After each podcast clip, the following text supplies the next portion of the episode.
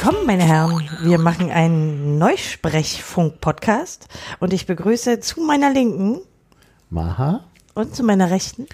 Kai, hallo, Konstanze. Und ich bin Konstanze, Konstanze. Wir haben die Nummer 14, ist korrekt? Ihr wisstet auch nicht, oder? das Aber das ist die. Nummer 4 dieses Jahr. Ja, das ist richtig. Ja, wir sind, wir haben doch mehr geschafft, als man unter, unter Umständen dachte. Ich gebe zu, wir haben am Anfang ein bisschen so, wir haben ein bisschen übertrieben mit unserem, äh, mit unserem Loslegen, Wir weil wir angegeben. gleich drei am Anfang des Jahres gemacht haben. Das ist Wir haben angegeben. schlecht. Ja, wir haben angegeben, auch schriftlich im Blogbeitrag nachzulesen. Ja. Aber wir wollen, wie es Tradition ist, ein bisschen drüber reden, was die Kommentare letztes Mal waren. Ja. Wenn, wie ihr euch erinnert, ähm, haben wir ein ganz bisschen über das ähm, Anfang des Jahres aktuelle Thema Kollega und Farid Bang oder Farid Beng gesprochen. Das waren die beiden Rapper äh, mit dem kleinen ähm, Aggressionspotenzial in ihren Texten. Da haben wir eine ganze Menge Kommentare, aber ich glaube, wir wollen die Debatte nicht nochmal aufmachen, oder? Ich meine, das ist jetzt auch ein bisschen abgegessen. Aber wir nicht. haben die gelesen, Ja. Aber es kam jemand und hat sehr viel geschrieben über Rap und zwei sogar. ja. Es gab zwei längere Ja, das Kommentare. ist sehr interessant. Also, ja. Ja, aber ich möchte den Vorwurf von mir weisen, dass ich ähm, jetzt über 30 sei und deshalb äh, Rap und Metal nicht mehr verstehen würde. ich Könntet ihr euch vielleicht verstanden. anschließen? Ja, Da war so ein über 30 Vorwurf, weil nur unter 30-Jährige könnten das offenbar verstehen. Ja, Rap, gut, also. Rap und Metal noch nie verstanden, auch als ich noch unter 30 war. Also unter 30 habe ich mich vor allen Dingen für klassische Musik interessiert. Das ist so ein bisschen, da habe ich ein bisschen diversifiziert über 30. Also eigentlich. Raus. Okay. Also ansonsten haben wir ja aufgefordert im letzten Podcast, dass die Leute mal Rückmeldungen geben, weil wir zu wenig Kommentare haben. Tatsächlich haben sie das gemacht, was uns sehr gefreut hat. Ja. Und haben, auch wenn sie schön. in der Sache nichts zu sagen gehabt haben, einen Gruß in unsere Kommentare getippt. Das fand ich sehr schön. Ja. Also das kann ich immer nur empfehlen. Ja. Denn also es ist wirklich für uns besser, wenn man da mal ein bisschen Rückmeldung bekommt. Dabei fiel mir wieder auf. Haben wir, haben wir das Problem eigentlich geklärt? Da hat da jemand darum gebeten, die Podcast-Folgen sauberer zu sortieren, sodass man sie besser finden kann. Ah, der Test hat funktioniert. Einer der beiden hatte zumindest gelesen. Tatsächlich habe ich versucht, das zu fixen, denn äh, die Problemlage, die einer der Kommentatoren schilderte, war, dass man Schwierigkeiten hat, alle Podcasts zu laden. Und es stimmt auch, weil es eine Begrenzung pro Seite gibt, die in diesem WordPress programmiert ist. Ah. Und man kommt sozusagen nicht so weit zurück. Das konnte ich auch nicht fixen. Das muss Maha machen. Nehmen, Was? nee, dann müssen wir Christian fragen. Wer immer, wer macht das bei euch? Ich weiß Christian. nicht. Okay. Glaube Wer, ist Christian? Wir haben, du kennst unseren Techniker nicht. Nee. Den möchte ich den an dieser Stelle bitte mal äh, loben und zwar ausführlich. Christian Heise betreut, seit es das Neusprechblog gibt, die komplette Technik. Und, Aha. äh, und zwar sehr hingebungsvoll und ohne einen Gegenwert zu verlangen. Ähm, Das ist und aber auch, schön. auch wenn er immer wahnsinnig viel zu tun hat. Hast du mal getestet, ob er uns auch hört oder nur liest? Äh, ich glaube, er liest uns nur. Mm. Aber Christian Christian, brauchst du ihn noch nicht grüßen. doch, der ist ein toller Typ. Der, der ist Ja, auch ähm, also- Freifunker und Ja. äh, Okay. in der Open Knowledge Foundation und so. Der macht viele tolle Sachen. Genau. Ich glaube, ich kenne den Du sogar. kennst den, weil der Ja. mal eine Zukunftstagung Ja, des Chaos Computer Clubs äh, moderiert hat. Und er hat ja, die ja, ich glaube, ich erste, weiß, wer das ist. Ich habe auch ein Gesicht, der. er hat die Ja. erste offene Doktorarbeit der Welt geschrieben. Ja, natürlich kenne ich den. Äh, und ich habe kennst kurz bevor er ähm, die verteidigt hat, nachts an irgendeiner Haltestelle, ich glaube, das war bei der Mitgliederversammlung des CCC oder so, oder bei der Zukunftstagung, mal eine ganze Weile mit ihm drüber geschwatzt gestanden da und haben vor Tram gewartet. Und er hat mir den ganzen Prozess beschrieben. Das war sehr interessant. Genau, das ist Christian. Aha, das Herzlichen ist euer Dank. Admin. Ja, Ja, Grüße, aber er hört uns ja dann nicht. ich werde dafür sorgen. Ja. Ja. Genau. Und wer von unseren Kommentatoren jetzt auch mal den Admin grüßen will, der hat jetzt die Gelegenheit. Ich fand das schön, wenn so viele Leute kurze Ja. Dinge in, in den Kommentare schreiben. Ja. Okay, wir haben uns lange nicht gesehen. Wir wollen nicht Genau. weiter reminiszieren. Wir sollten vielleicht höchstens mal erwähnen, was zwischendurch passiert ist. Nur mal so ganz äh, schlagkräftig. Ja. Ähm, Merkel hat ihren Rückzug mittlerweile angekündigt. Kann man Erklärt. Kann man, er, erklärt. Erklärt. Ist ja auch ein bisschen passiert, weil äh, wir sind mittlerweile schon nach den Wahlen zum ähm, CDU-Vorsitz. Und die Gewinnerin ist AKK, wie die Amerikaner sagen. Annegret Kramp-Karrenbauer. Ich finde übrigens, wenn ich das mal erwähnen darf, diesen, diesen Hang zu komischen Bezeichnungen und Abkürzungen sehr unangenehm. Also ich mochte nicht, dass Angela Merkel Mutti genannt wurde und Hm. äh, Boris Becker das Bobbele und ähm, das diese Frau, ja, sie hat einen langen, komplizierten Namen, Kram Karrenbauer, aber dass sie jetzt nur noch AKK genannt wird, finde ich komisch. Ich kann mich erinnern, dass das mit Thorsten Schäfer-Gümbel auch gemacht haben. War das so, oder? Na, Mit Ja. jedem, der nur ein- irgendwie, einen irgendwie von der Norm abweichenden Namen hat. Und das, Ja. oder, Ja. oder eine besonders äh, herausgehobene Figur ist. Dann öffentlichen passt aber. Angela Merkel nicht in deiner Reihe. Nee, die ist halt eine besonders herausgehobene Figur als Frau und Bundeskanzlerin. Äh, stimmt. Das vers ähm, verstieß ja auch gegen die Norm. Es waren ja bis dahin nur Männer. Ja, da hat man dann eben ja auch Mutti gleich gesagt. Ja, was meine ja ich ja. eigentlich auch irgendwo nicht so ganz schön ist. Nee, ist despektierlich und ich finde Despektierlich. nicht gut. Ja. Also, ja. Ja. Entschuldigung. Gut, aber wir waren ja, wir wollten nur mal kurz, wir haben ähm, eine Heißzeit hinter uns. Mhm. Die hatte schon begonnen, als wir letzte Mal uns getroffen haben. Da Ja. kommen wir nachher nochmal drauf zurück. Wir haben die lange erwarteten Wahlen in ähm, Seehoferland mitgemacht. Ja. Die waren ja interessant. Wir haben den Rücktritt. Aufgreifen. Im Innenministerium genau. gab es Wahlen? Nein. Ja, die sind schon demokratisch organisiert. Nee, nee, wir sprechen über die Wahlen in Bayern. Ja. Und äh, da gibt es ja jetzt eine neue Koalition zwischen CSU und Freien Wählern. Wollen wir damit anfangen? Und ja, können wir. Und ich habe mir den Koalitionsvertrag mal so ein bisschen aus sprachlichem, äh, aus sprachlicher Perspektive angeschaut und da sind doch einige sehr interessante Beobachtungen. Na, machen. dann fangen wir doch mal damit an. Wie heißt der denn? Ja, also er heißt für ein bürgernahes Bayern, Untertitel, menschlich, nachhaltig, modern. Leider, leider ist es keine Alliteration mit dem nachhaltig, Ja. das passt nicht. Menschlich, äh, mäßig, modern oder wäre schöner. Also vom Klang her. Ja, aber nachhaltig ist so ein bisschen ein Hipster-Begriff. Also kann man, ja, wird er passt gerne. Nicht so, so menschlich und modern. Naja. Für die, die jetzt ein bisschen Bayern-Fan sind, wer hat sich denn da mit wem koaliert und warum? Die CSU hat es diesmal nicht geschafft, die absolute Mehrheit zu bekommen. Ist auch nicht das erste Mal, aber gut. Und hat deshalb koaliert mit den Freien Wählern. Und die Freien Wähler kennt ja nun auch nicht jeder. Was machen die? Du bist ja da öfter in Bayern. Ja, die Freien Wähler sind vor allen Dingen aktiv auf kommunaler Ebene. Und zwar tatsächlich wohl im konservativen Spektrum. Also im Grunde kann man sagen, eine Abspaltung von der CSU. Also viele Leute, die mit der CSU nicht zufrieden waren, aber dennoch konservativ waren, ähm, haben sich da den Freien Wählern angeschlossen. Und ähm, das ist sicherlich eine sehr erfolgreiche Bewegung in Bayern gewesen, sodass sie dann eben auch auf Landesebene angetreten sind. Aber der Schwerpunkt war eigentlich immer im kommunalen Bereich. Und auf Landesebene haben sie sehr ähnliche Vorstellungen wie die CSU. Also schon konservativ und so immer so ein leicht grün angehaucht. Das zeigt sich ja auch in dem Titel, Ja, oder? kann man vielleicht sagen. Also ich habe die Was, kennen. was unterscheidet sie jetzt von der CSU? Das habe ich noch nicht verstanden. Naja, das sind, äh, das sind eben keine Berufspolitiker.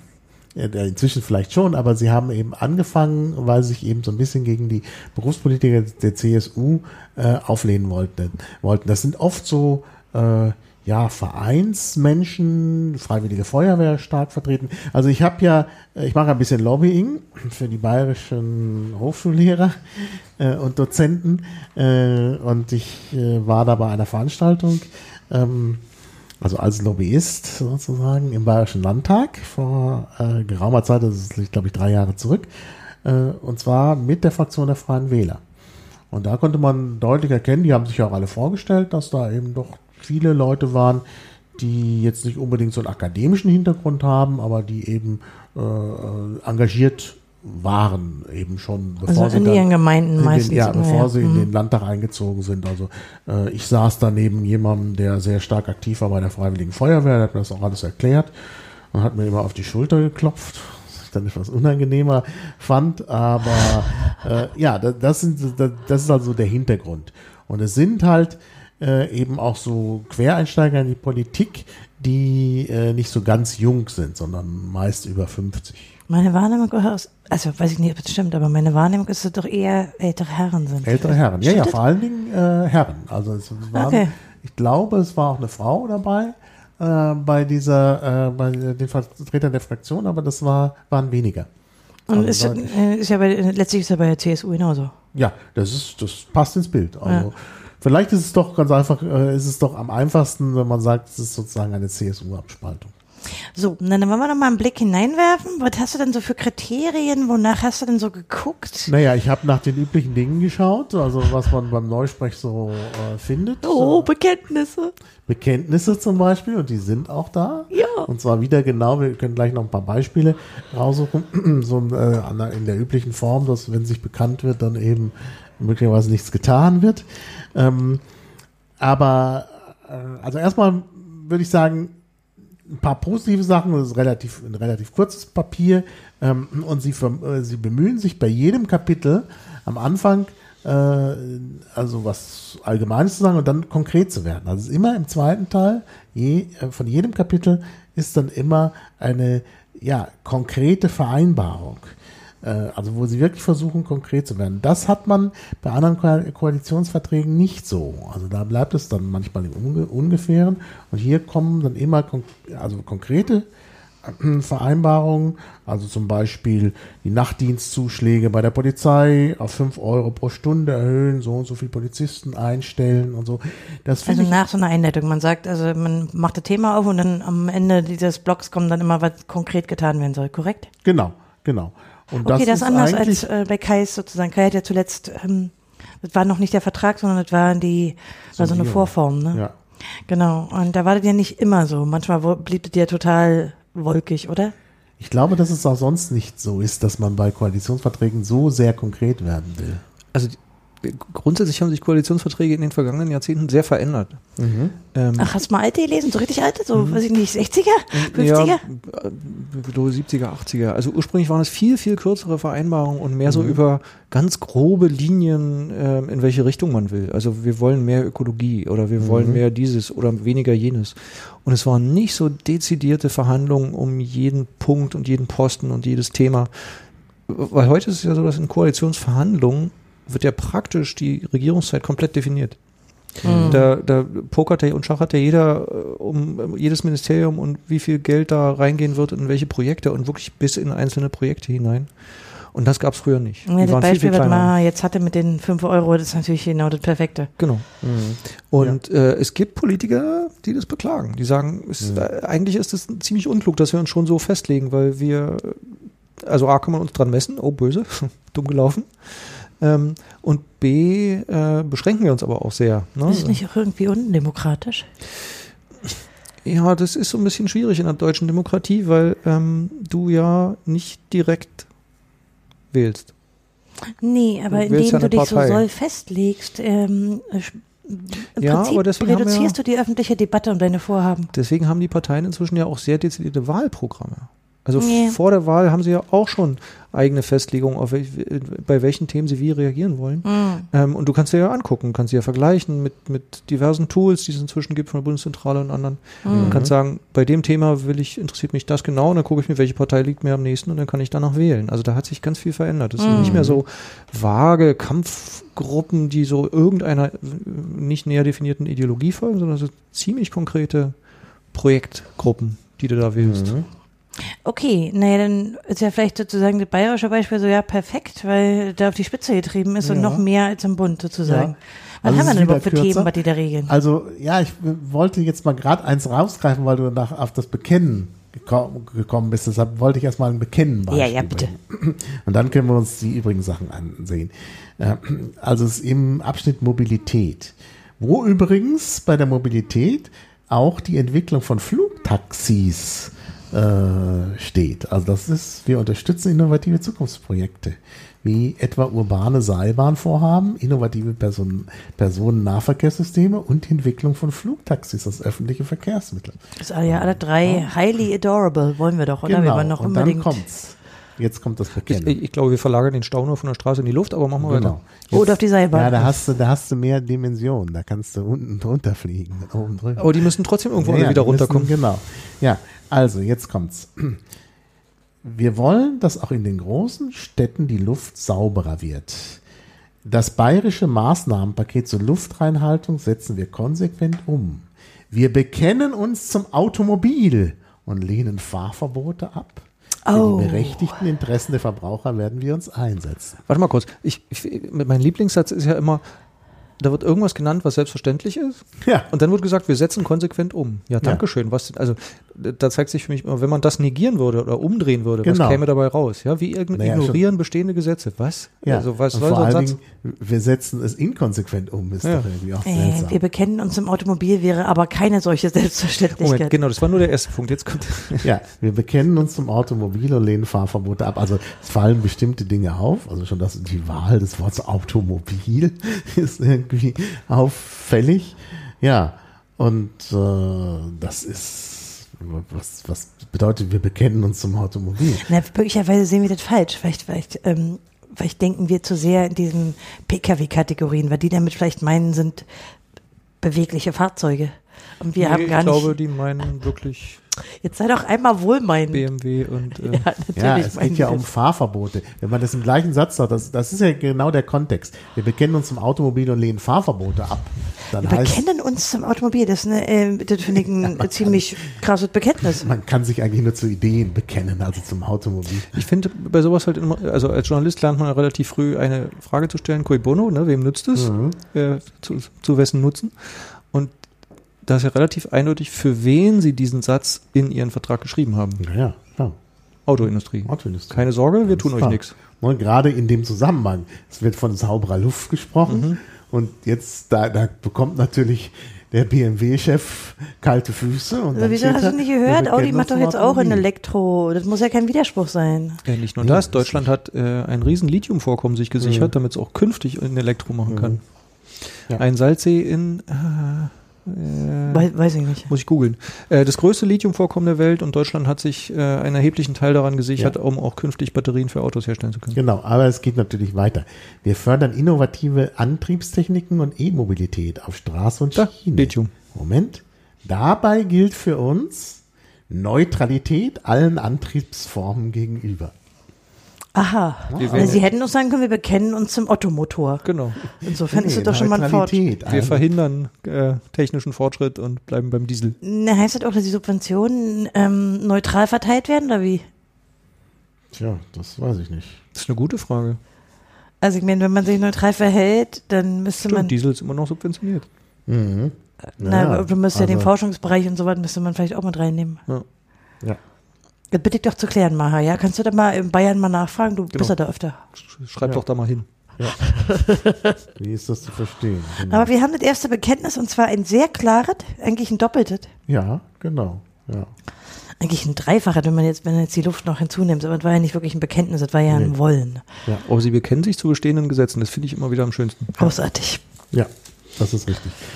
So, also jetzt habe ich das einfach rausgegriffen hier mit der, äh, mit der Mobilität, weil ich halt ein schönes Bekenntnis haben wollte. Aber wir haben natürlich, wir können natürlich im Inhaltsverzeichnis äh, mal sehen, worum es überhaupt geht. Ähm, das ist also auch hier äh, strukturiert, aber eben auch, äh, ja, also sie haben halt, sie haben halt fünf Punkte. Starkes Bayern, menschliches Bayern, nachhaltiges Bayern, modernes Bayern, stabiles Bayern. Oh Mann.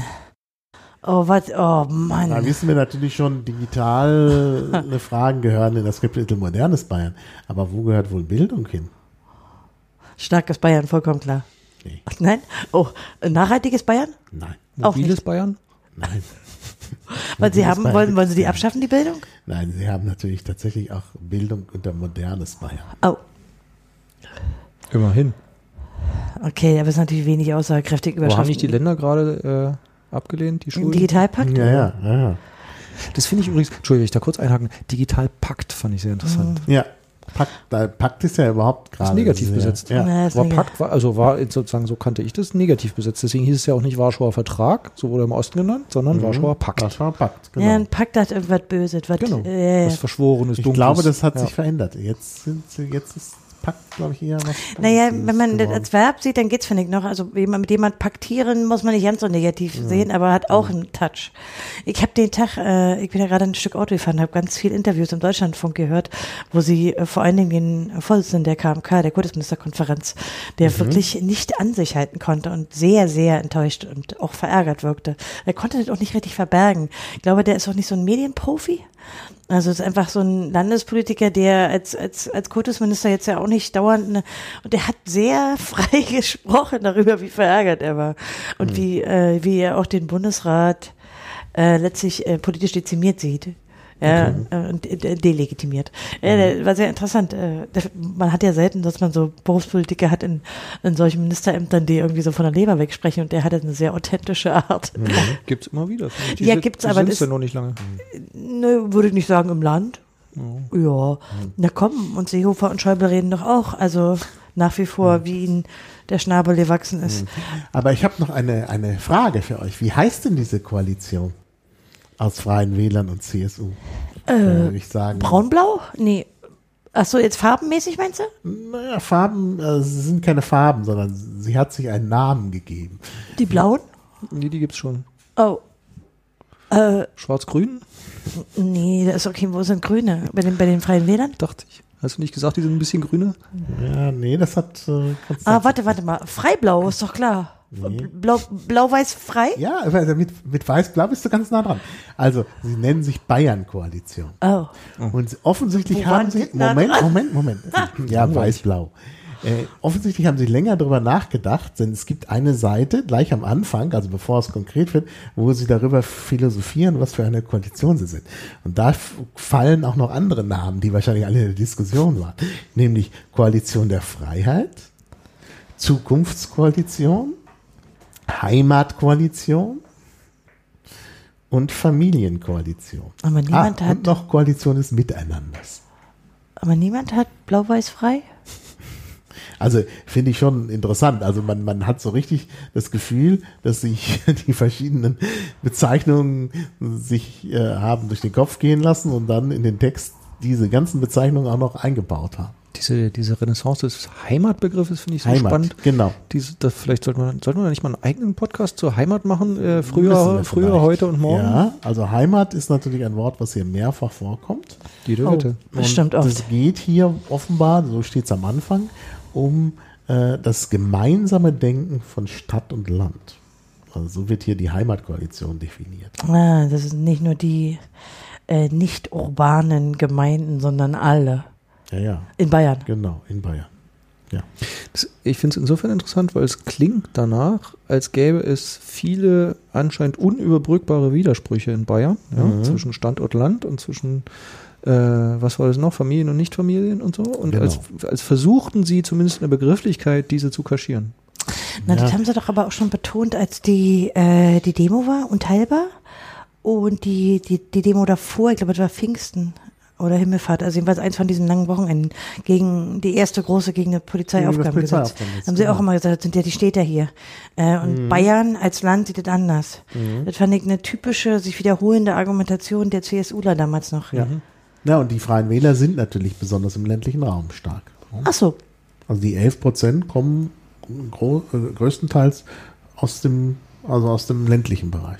Wenn die nicht angetreten wären, hätten wir wen? In Bayern? Schwer zu sagen. Wahrscheinlich eine Dreierkoalition. Hm.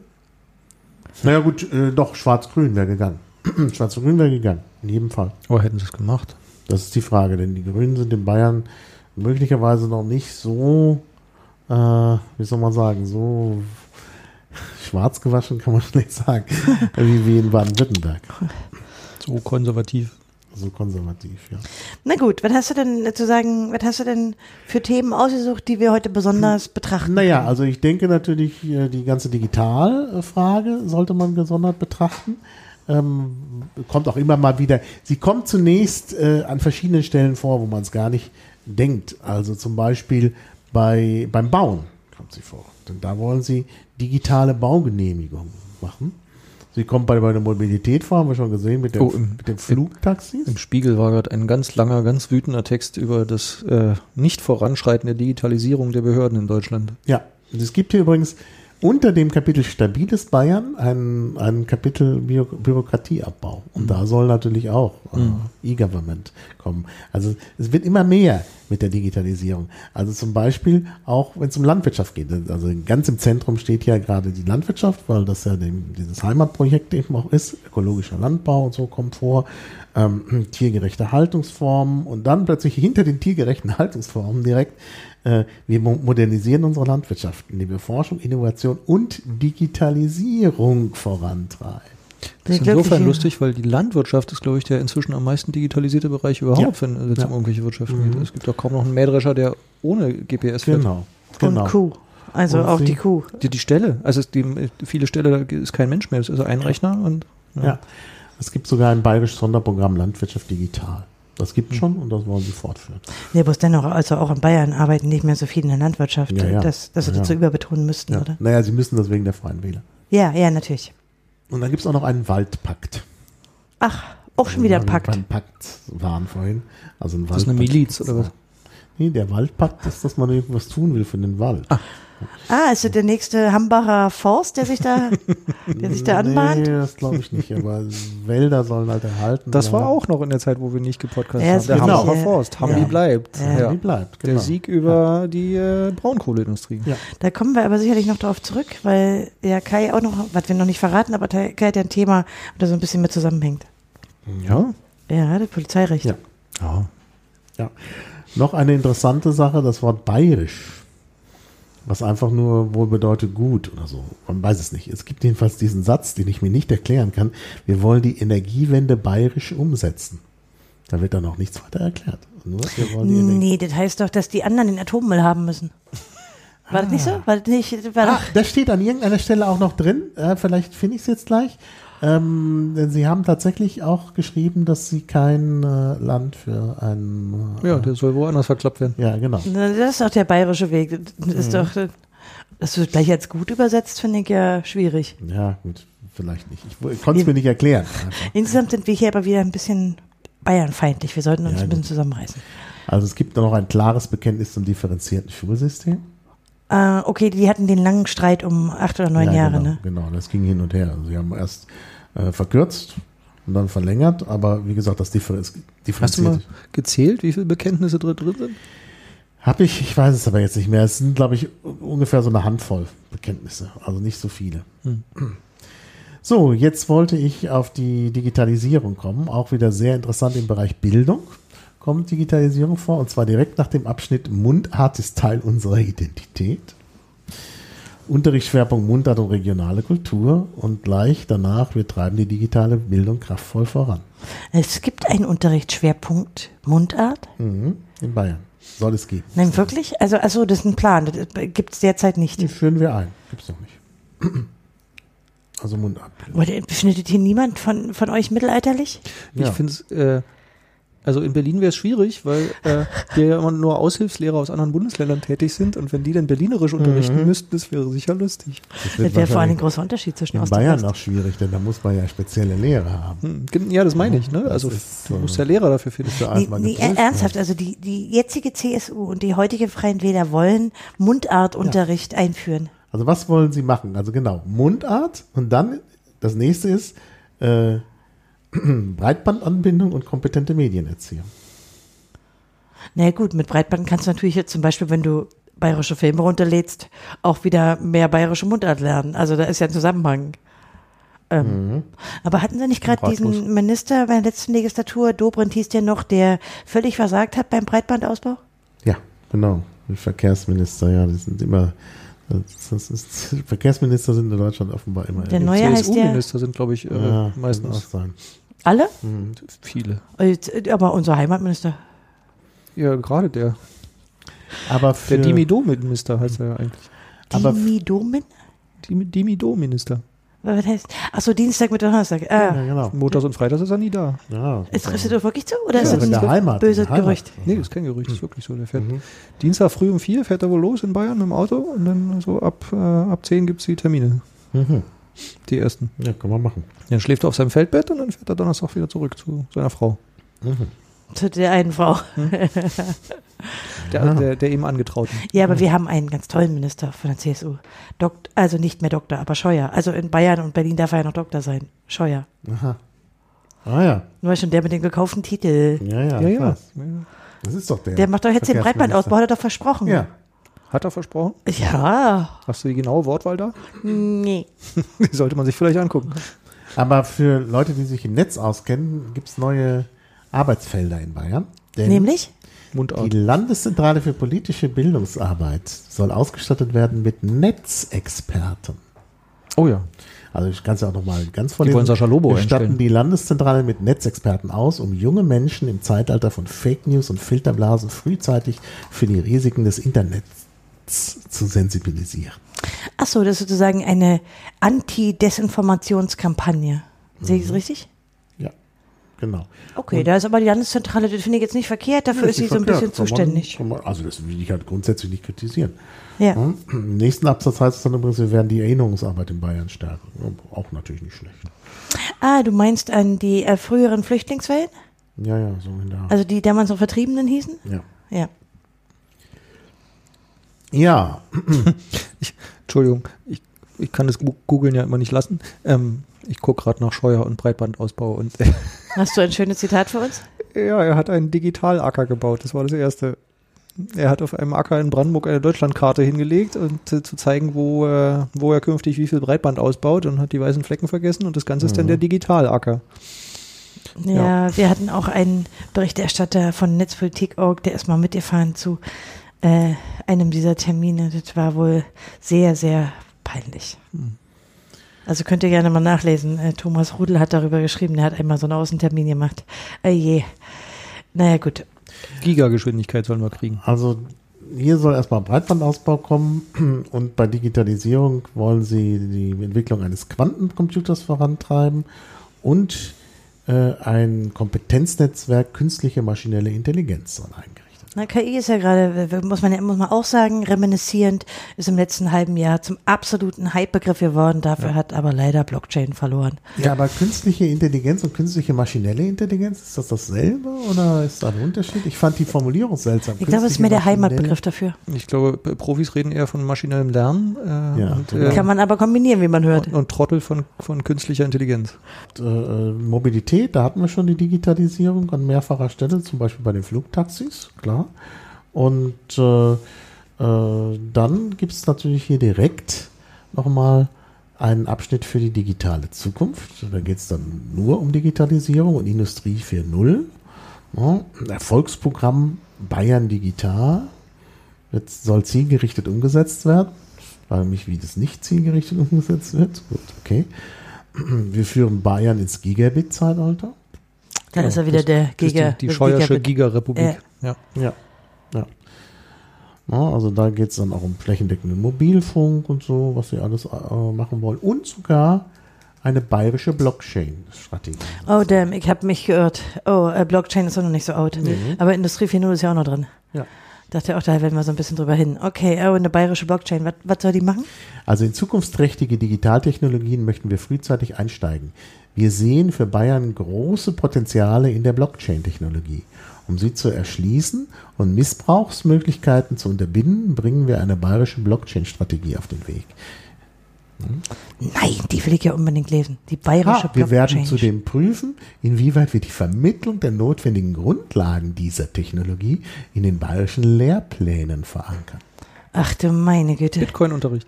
Bitcoin-Unterricht. Blockchain neben Mundart. Ich halte es nicht aus. Nee, Das ist doch aber Inmundart. wirklich. Blockchain, wie, wie, wie heißt Blockchain auf Bayerisch?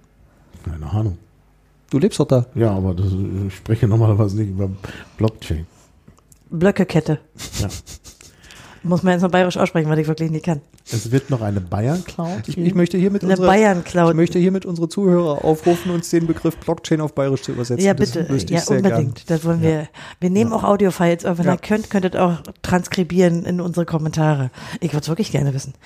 Mhm. Ich glaube aber, dass im Bayerischen englische Begriffe dann auch so übernommen werden, oder? Ja, Die sagen ja Internet ist auch nicht irgendwie anders oder so. Mhm. Ja. Oder? Ich, ich, keine Ahnung. Ja. Du bist doch da immer. Du bist doch, bist du nicht ein Professor für Linguistik? Ja, aber Bayerisch gehört jetzt nicht zu meiner Kernkompetenz. Ich bin Kompetenz, so- Kompetenz. Ja, genau. Aber sie, sie sind auch für Netzneutralität und gleichberechtigten Zugang zum Internet. Immerhin. Das ist ja schief gegangen. Jetzt schon. Ui, das ist ja mal, das, das ist immerhin ein Bekenntnis. Kommt ein bisschen spät.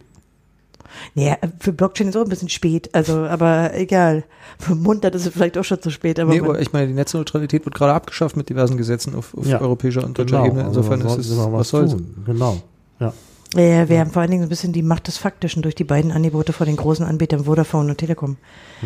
Aber hey, besser als wenn sie andersrum sagen und sie könnten noch sagen, wir verhalten uns neutral zur Netzneutralität oder so. Ja, sie Also, hätten sich einfach nur dazu on. bekennen müssen. Sie bekennen sich übrigens auch zu Europa. Ah, nee, klar erkennen sich Europa. Das ist bestimmt die Handschrift von Stoiber noch, oder? Oh nein, klar. Ja, eigentlich als Parteivorsitzender muss er ja beteiligt gewesen sein. Oder Klar ist das einzige Merkel. Wort, wo ich auch weiß, wie man das bayerisch ausspricht, aber ich werde es nicht tun. Bitte. Nee. Fällt aus. Also wir bekennen uns auch zu Europa. Ja. Und das ist von Bayern schon ein großer Schritt. Ja. Das stimmt. Wahrscheinlich hatten sie Angst vor Angela Merkel. Ja. Oder davor, dass, äh, also ich meine, die haben doch gerade wieder ihre Grenzschließung verlängert. Stimmt. Ah ja, da kann ich auch noch einiges zu sagen. Es gibt natürlich gleich am Anfang, also stabiles Bayern ist ja am Ende. Äh, das, ist ein schöner Satz. Stabiles Bayern ist am Ende. Nein, ist am Ende des Koalitionsvertrags. Aber am Anfang geht es natürlich um das starke Bayern. Und beim starken Bayern denkt man natürlich vor allen Dingen an, ja, erstmal solide Finanzen, sicherer Staat. Ne? Sicherer Staat. Ach so, ja, Sicher, da fällt dann zuerst mal Geld ein. Ja, wäre mir jetzt ja nicht zuerst eingefallen. Das tut mir leid. Also erst Geld und dann äh, Sicherheitspolitik. Also Ah, da sind wir ja bei meinem Thema. Sicherheit. Genau, beim Thema.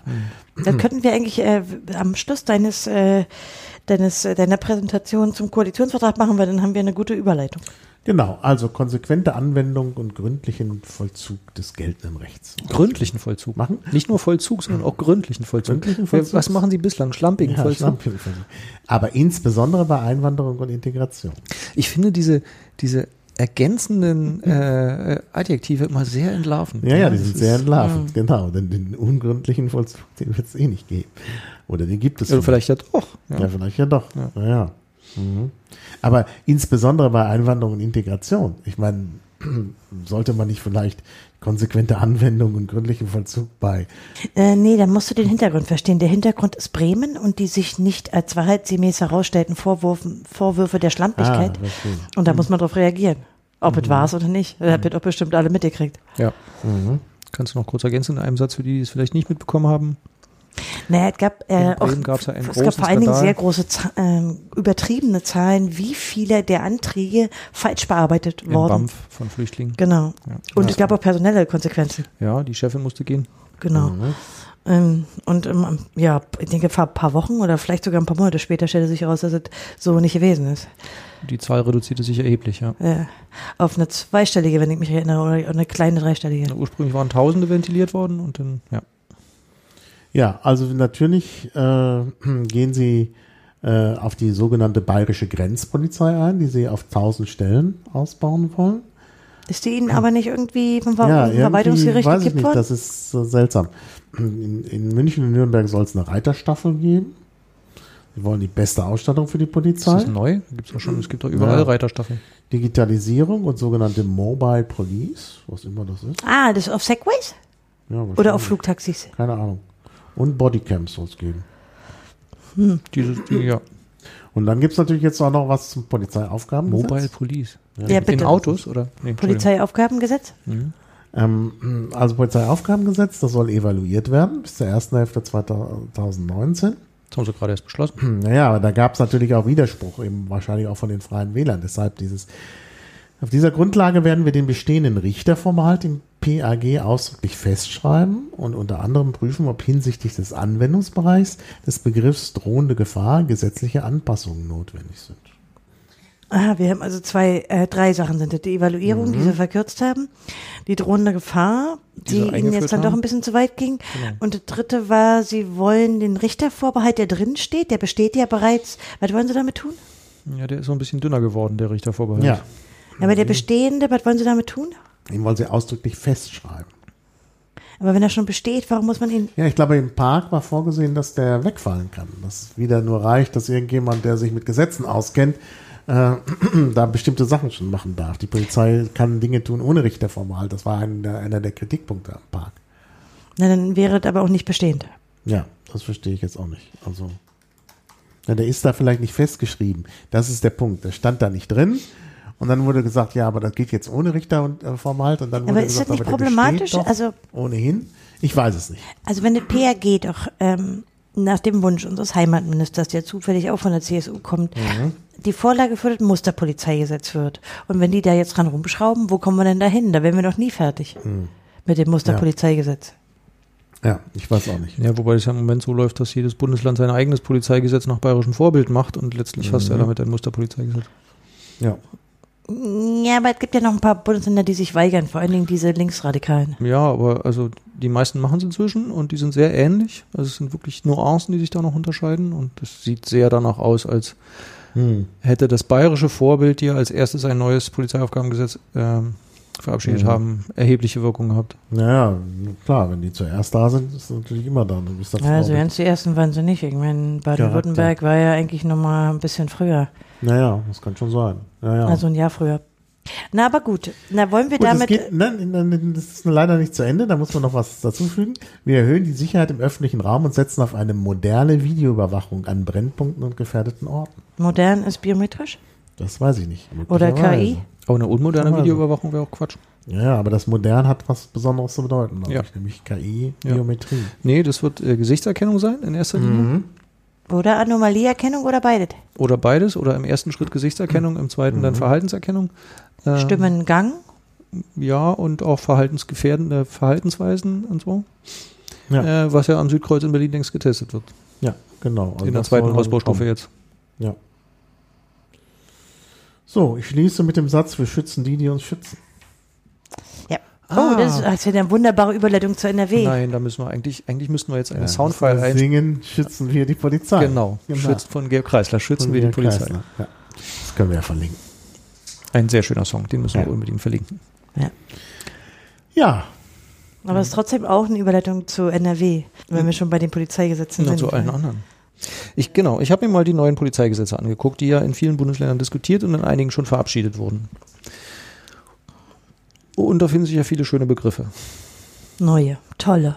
Neue, tolle, verschleiernde, seltsame Begriffe. Genau.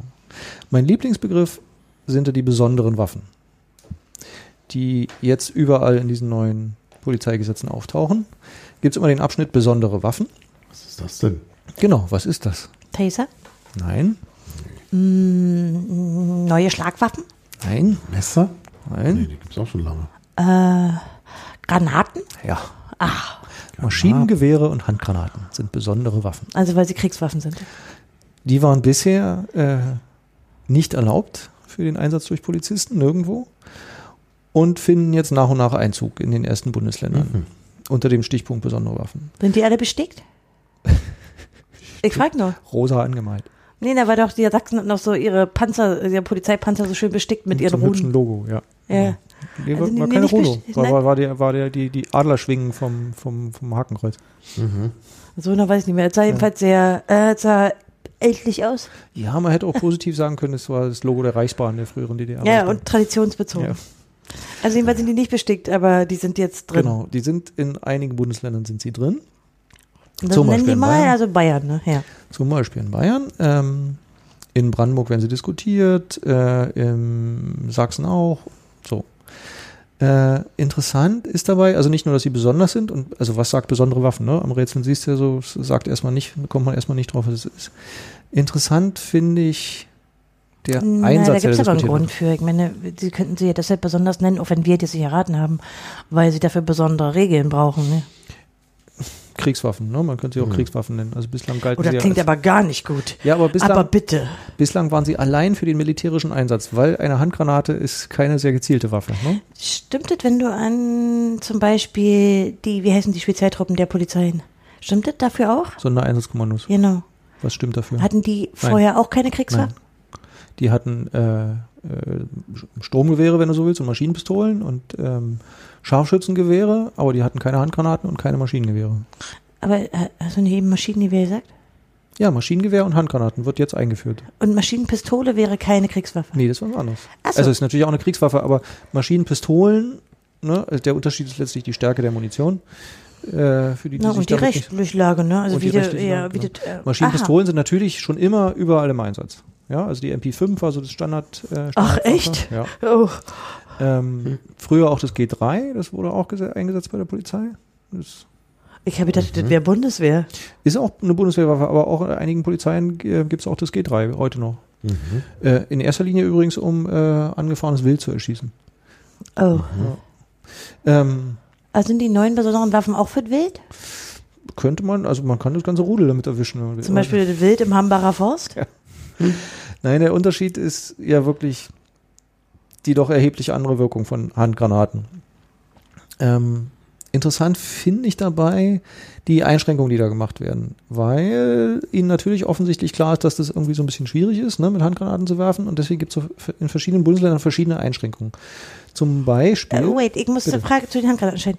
Also äh, bedeutet eine Handgranate, wo ein Explosivstoff drin ist. Jetzt nicht so eine Handgranate, die man wirft und dann kommt da zum Beispiel Rauch raus gegen Demonstranten, sondern du meinst ein, eine Handgranate, die explodiert, wo man sie hinwirft. Ja, das kann ich dir auch genau sagen. Mit einem großen Loch ja, und, ja, weiß ich nicht, abgerissenen Gliedmaßen. Ja, kleinen Moment. In einem, Echt? Ja, in einem Gesetz ist es auch genau definiert, weil da steht äh, Brandenburg, Explosivmittel das sind hier die Handgranaten, sind besondere Sprengmittel, die regelmäßig von einem festen Mantel umgeben sind. Ja gut, aber Brandenburg ist jetzt noch nicht beschlossen. Das ist noch nicht beschlossen, wird diskutiert. Aber da ist es mal definiert. Hm? In den Ah, anderen okay. ist es nicht genau gesondert definiert, da steht nur Handgranate. Brandenburg hat es als, als äh, Explosivmittel und besondere Sprengmittel definiert. Das klingt jetzt auch nicht besser als besondere, aber klingt irgendwie noch schlimmer. Nö, aber es sind Handgranaten, ne? Und die haben ja je nach, je nach Art eine erhebliche Splitterwirkung, so von, äh, ich glaube, 5 bis 30 Meter. Ähm, und sind nicht so gezielt. Und deswegen haben sie sie eingeschränkt, die, die Nutzung. Die dürfen nämlich nicht gebraucht werden, um zu töten. So, ne? Ich bin sehr gespannt, wie das umgesetzt wird. Ähm, also, äh, Wozu brauchst du denn als Polizei eine Handgranate? Fragen wir mal also, andersrum. ja, fragen wir das, genau. Der theoretische Fall, der da immer diskutiert wird, ähm, der wird auch gern beschrieben, ist, du hast Terroristen, die sind bewaffnet mit was auch immer, Sprengmitteln und Maschinengewehren und was auch immer. Und man kann sie mit den üblichen Waffen der Polizei nicht äh, stoppen. Zum weil Beispiel, sie zum Beispiel hinter einer Deckung hocken und von dort her heraus schießen. und man kann Mhm. zum Beispiel auch nicht, also man kann sie nicht ersticken. Äh, naja, man kann auch nicht rumlaufen um die Deckung oder was auch immer, ja, und deswegen darf dann eine Handgranate über die Brüstung geschmissen werden, um sie dahinter zu Das erledigen. könnte aber schon letal sein. Ja. Aber hast du nicht eben gesagt, die dürfen nicht letal eingesetzt werden?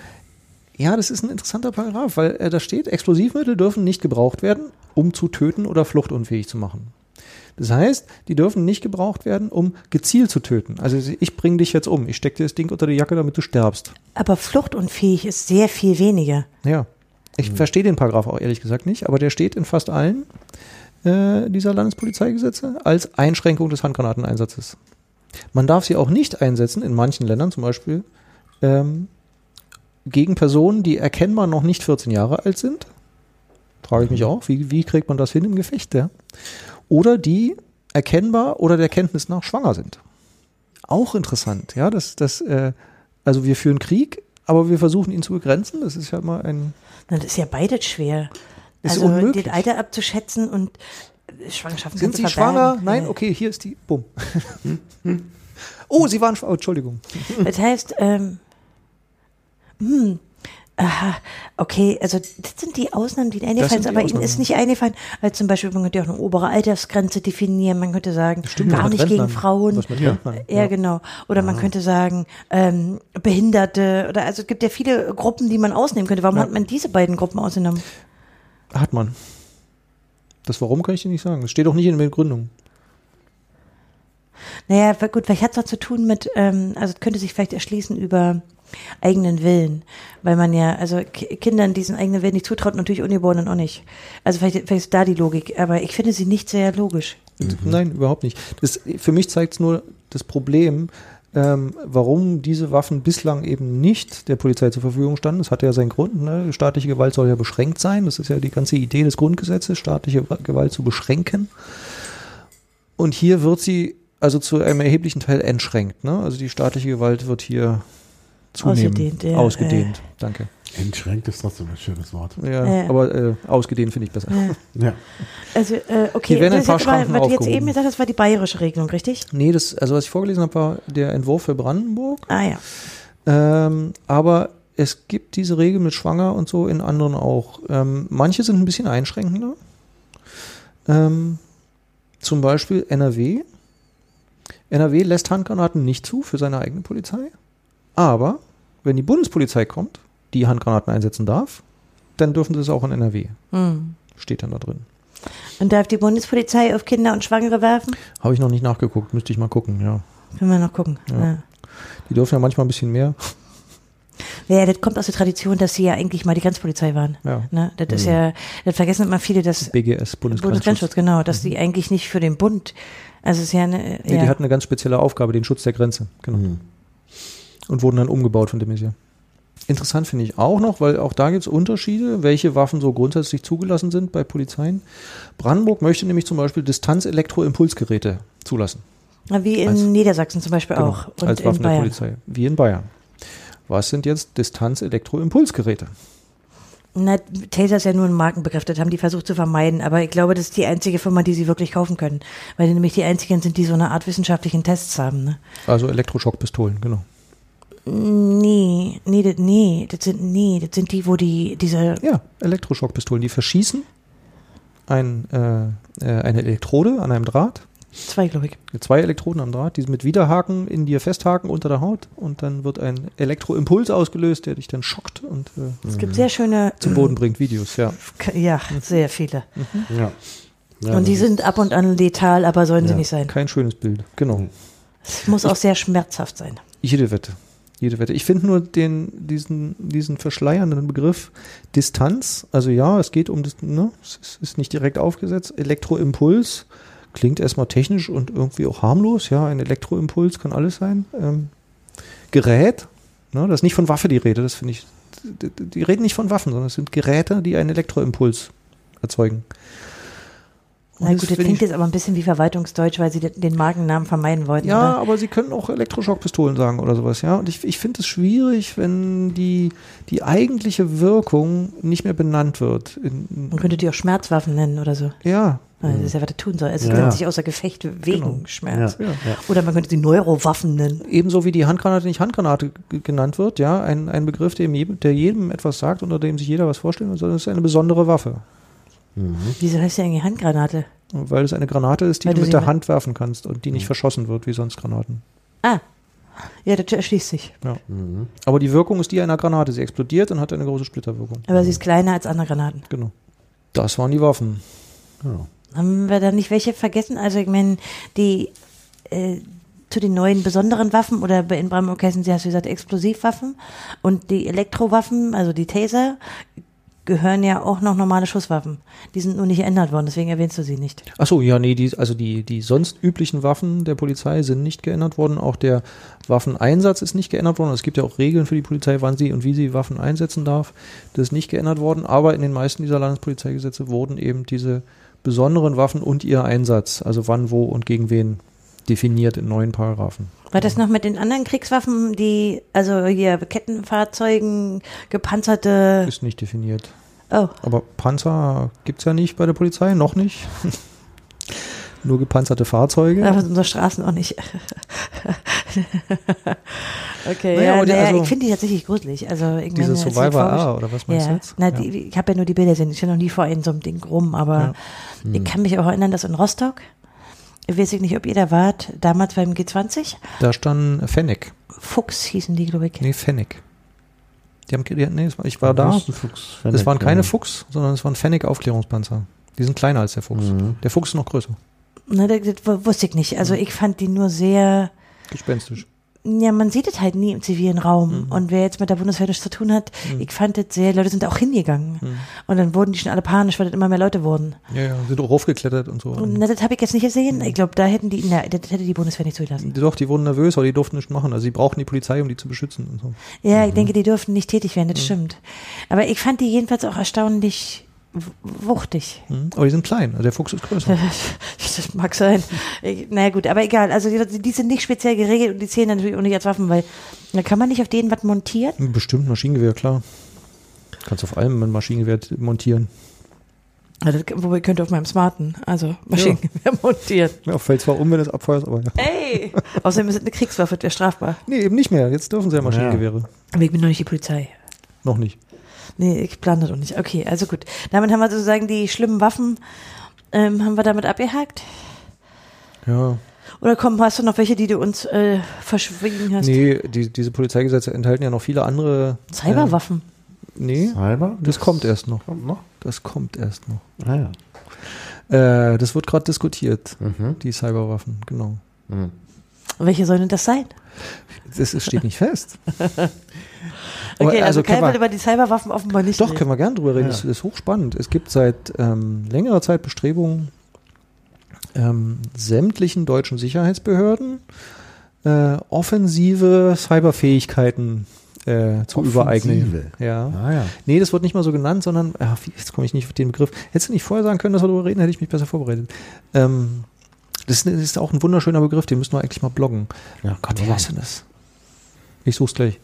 Wenn der nächste Rede zurück. Ja. Zurückhacken? Also, Ja klar, es geht ums Zurück, Entschuldige. Es geht ums Zurückhacken. Aber der Begriff Ja. dafür ist so schön, weil er eben nicht offensiv klingt, sondern äh, wie Verteidigung. Fernforensisch?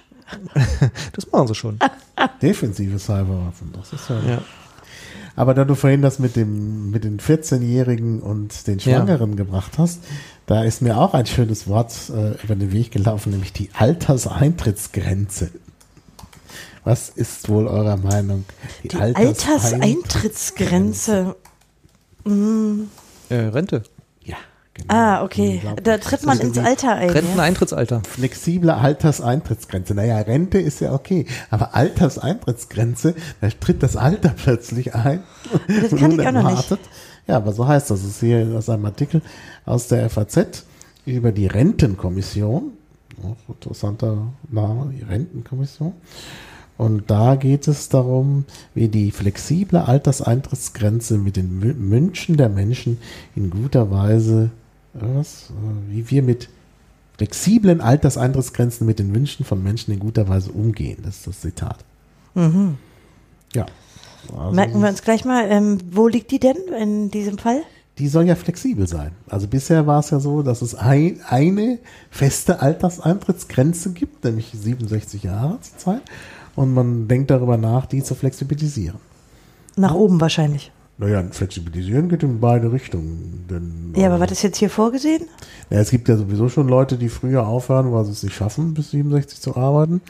Ähm, und äh, dann gibt es natürlich auch noch andere, äh, die, die gerne länger arbeiten wollen. Und ja, da gibt es dann entsprechend. Dann tritt das Alter eben später ein. Tritt, tritt, das später ein, genau. Tritt das später ein. Also das ist schon auch eine, ja, ein interessantes Konzept.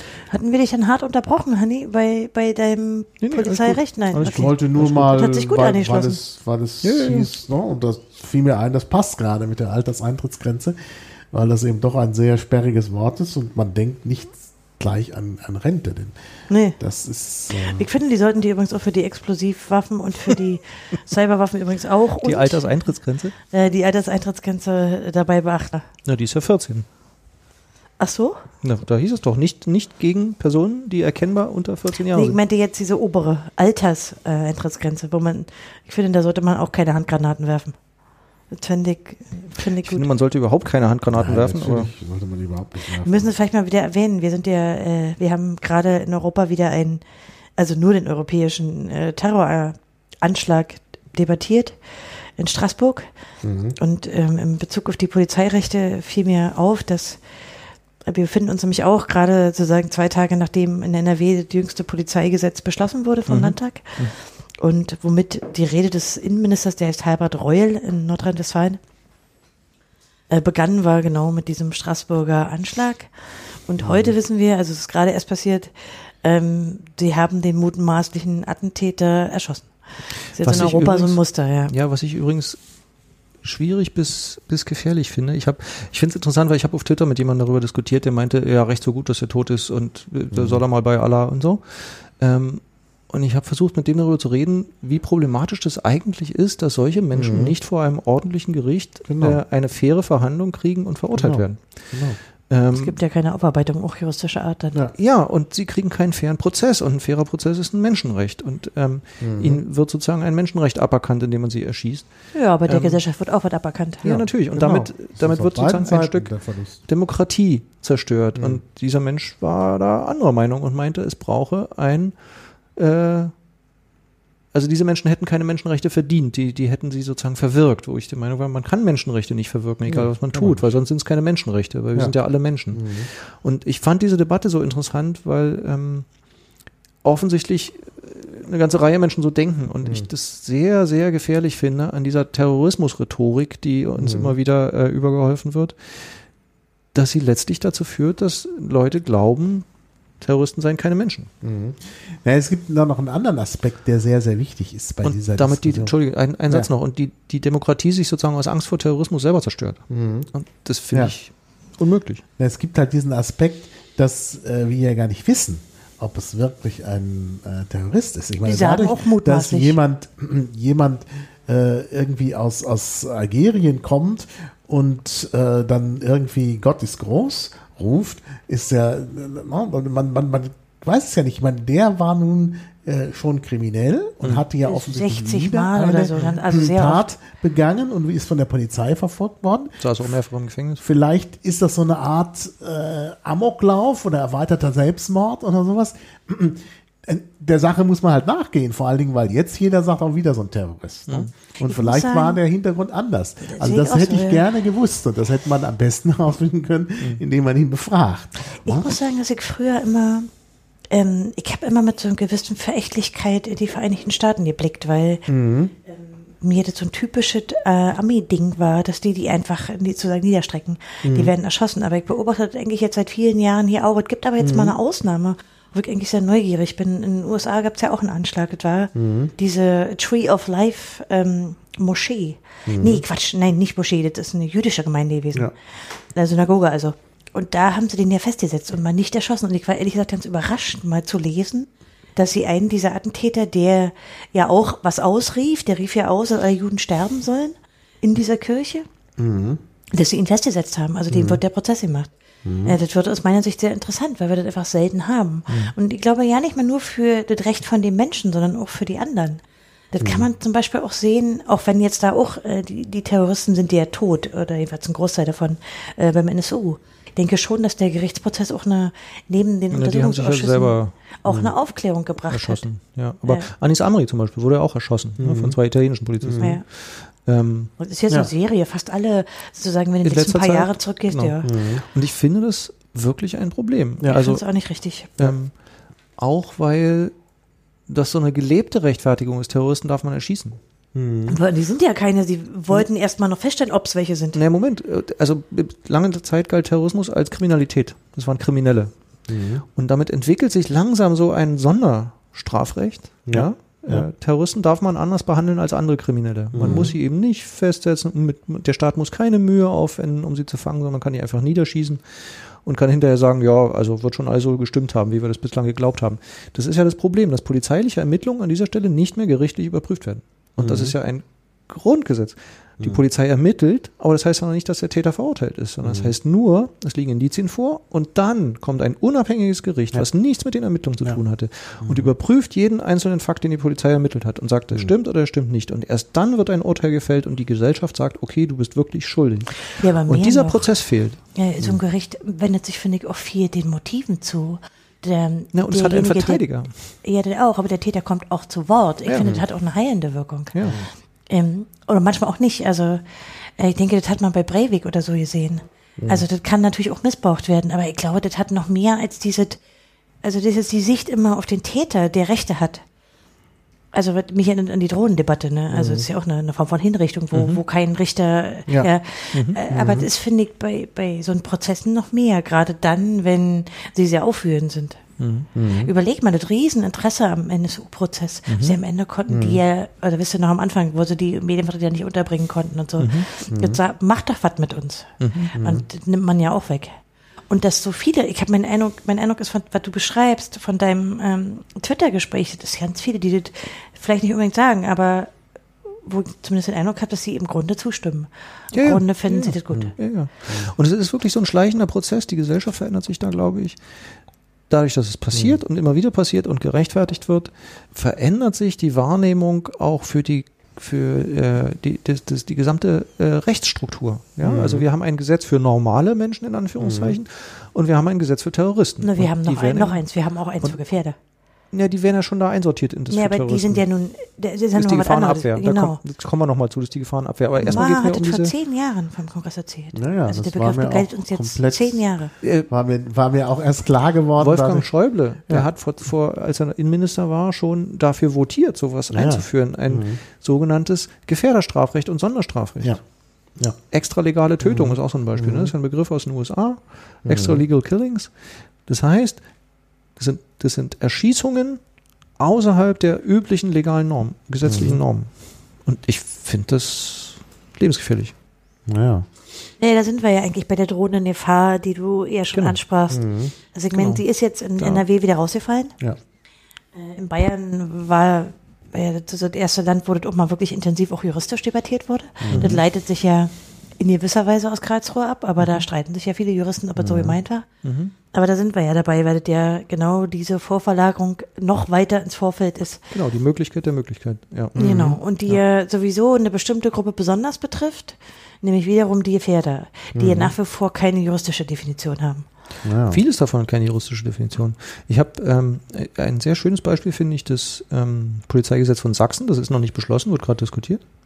Das war auch schon eine mündliche Annäherung, ne? Genau. Ja. Ähm, und im Januar soll die nächste sein, glaube ich. Ähm, und in Sachsen gibt es zum Beispiel ähm, den Wunsch, die Telekommunikationsüberwachung zu verändern. Gibt es in anderen Bundesländern auch, aber ähm, und Sachsen hat ähm, in die Gesetzesbegründung äh, etwas reingeschrieben, was sozusagen, ich lese es kurz vor und dann wird vielleicht schon klar, was ich meine. Also Erläuterung zum Paragraph 66 Telekommunikationsüberwachung zum sächsischen Polizeigesetz. Schon im Hinblick auf die anhaltend hohe abstrakte Gefährdung durch den islamistischen Terrorismus besteht die dringende Notwendigkeit zu präventivem Handeln im Bereich der technischen Kommunikation, um den Eintritt gravierender Schäden durch schwerste Straftaten zu verhindern. Wenn man jetzt mal das ganze Gewölle rausnimmt, ja, dann steht da schon im Hinblick auf die Gefährdung durch den Terrorismus besteht die Notwendigkeit zu vorbeugendem Handeln, um Schäden durch Straftaten zu verhindern. Das reicht ihnen aber nicht. Also die, diese, dieser Gefahrenbegriff, der da eingeführt wird, ist so weit weg, so abstrakt, dass alles danach überbetont werden muss. Es sind gravierende Gesche äh, Schäden, es sind schwerste Straftaten, es ist immer Terrorismus und islamistischer Terrorismus auch, nicht anderer, sondern nur islamistischer Terrorismus. Und da wird dann eben der Begriff der anhaltend hohen abstrakten Gefährdung eingeführt. Hm. Was, was ist das? Also auch das ist nicht Ja. definiert. Nichts davon ist definiert. Weder anhalten, noch hoch, noch abstrakt, noch Gefährdung. Gefährdung ist keine Gefahr. Ja, also Gefahr ist, was man erkennen kann. Gefahr, oh, da kommt eine Welle, die wird mich gleich überrennen, das ist eine Gefahr. Äh, oder da ist eine Autobahn mit vielen schnell fahrenden Autos, das ist eine Gefahr. Eine leere Autobahn ist eine Gefährdung. Da ist kein einziges Auto drauf. Ja? Es könnte aber zur Gefahr werden, wenn da Autos sind. Sind aber keine da. Also es ist eine Gefährdung. Und die ist dann auch noch abstrakt. Ist also eine noch gar nicht fertig gebaute Autobahn. Naja.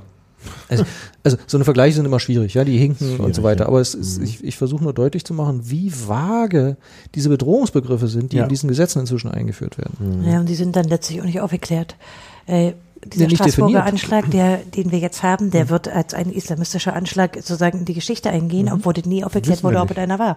Das Was Maha passt gerade gar eben nicht. meinte. Ich meine, der ist wirklich derart kriminell gewesen und ja bis, also bis jetzt, der war ja gerade in dem Moment auch schon wieder, äh, wurde er ja von der Ja, Polizei gesucht. Ich weiß Ja. nicht, was Leute radikalisiert und so. Also es, Naja, so, aber- aber, es, aber- es wird halt nicht aufgeklärt. Das ist Der das. Punkt ist, dass das die abstrakte Gefährdung wiederum erhöhen wird, Hm. obwohl das nicht aufgeklärt wurde. Ja.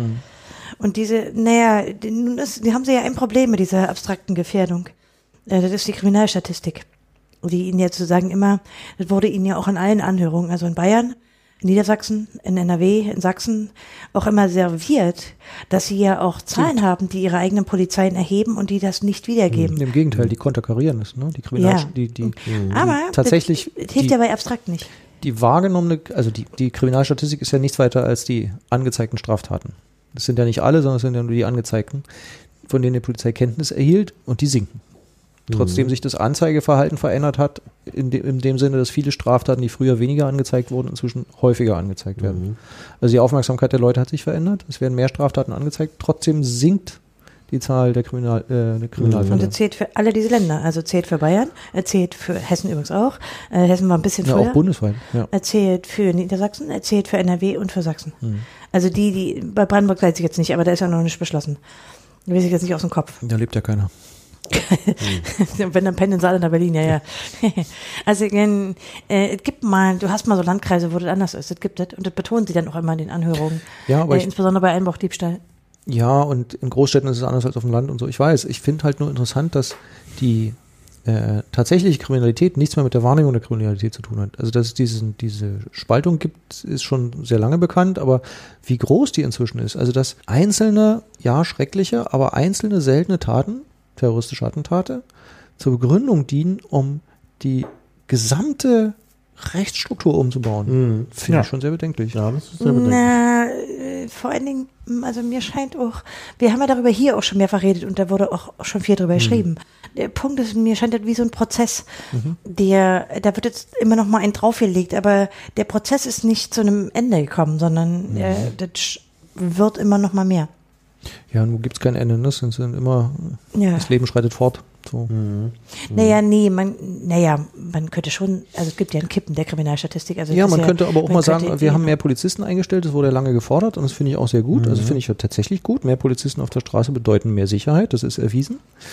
Ähm, aber man könnte auch mal sagen, wir sollten die Gesetze überprüfen, brauchen wir all diese Befugnisse, die wir denen gegeben haben in den vergangenen Jahrzehnten, weil es, es ist ja nicht erst neu, dass jetzt gerade die Polizeigesetze verändert wurden, sondern es passiert ja alle paar Jahre, dass da neue Sachen eingeführt werden. Aber genau das passiert nicht, sondern es gibt immer nur noch ein, noch mehr. Und das Schlimme finde ich ist, dass bei vielen Leuten dann ankommt, oh, die müssen die Gesetze verschärfen, da muss es ja wirklich schlimm sein.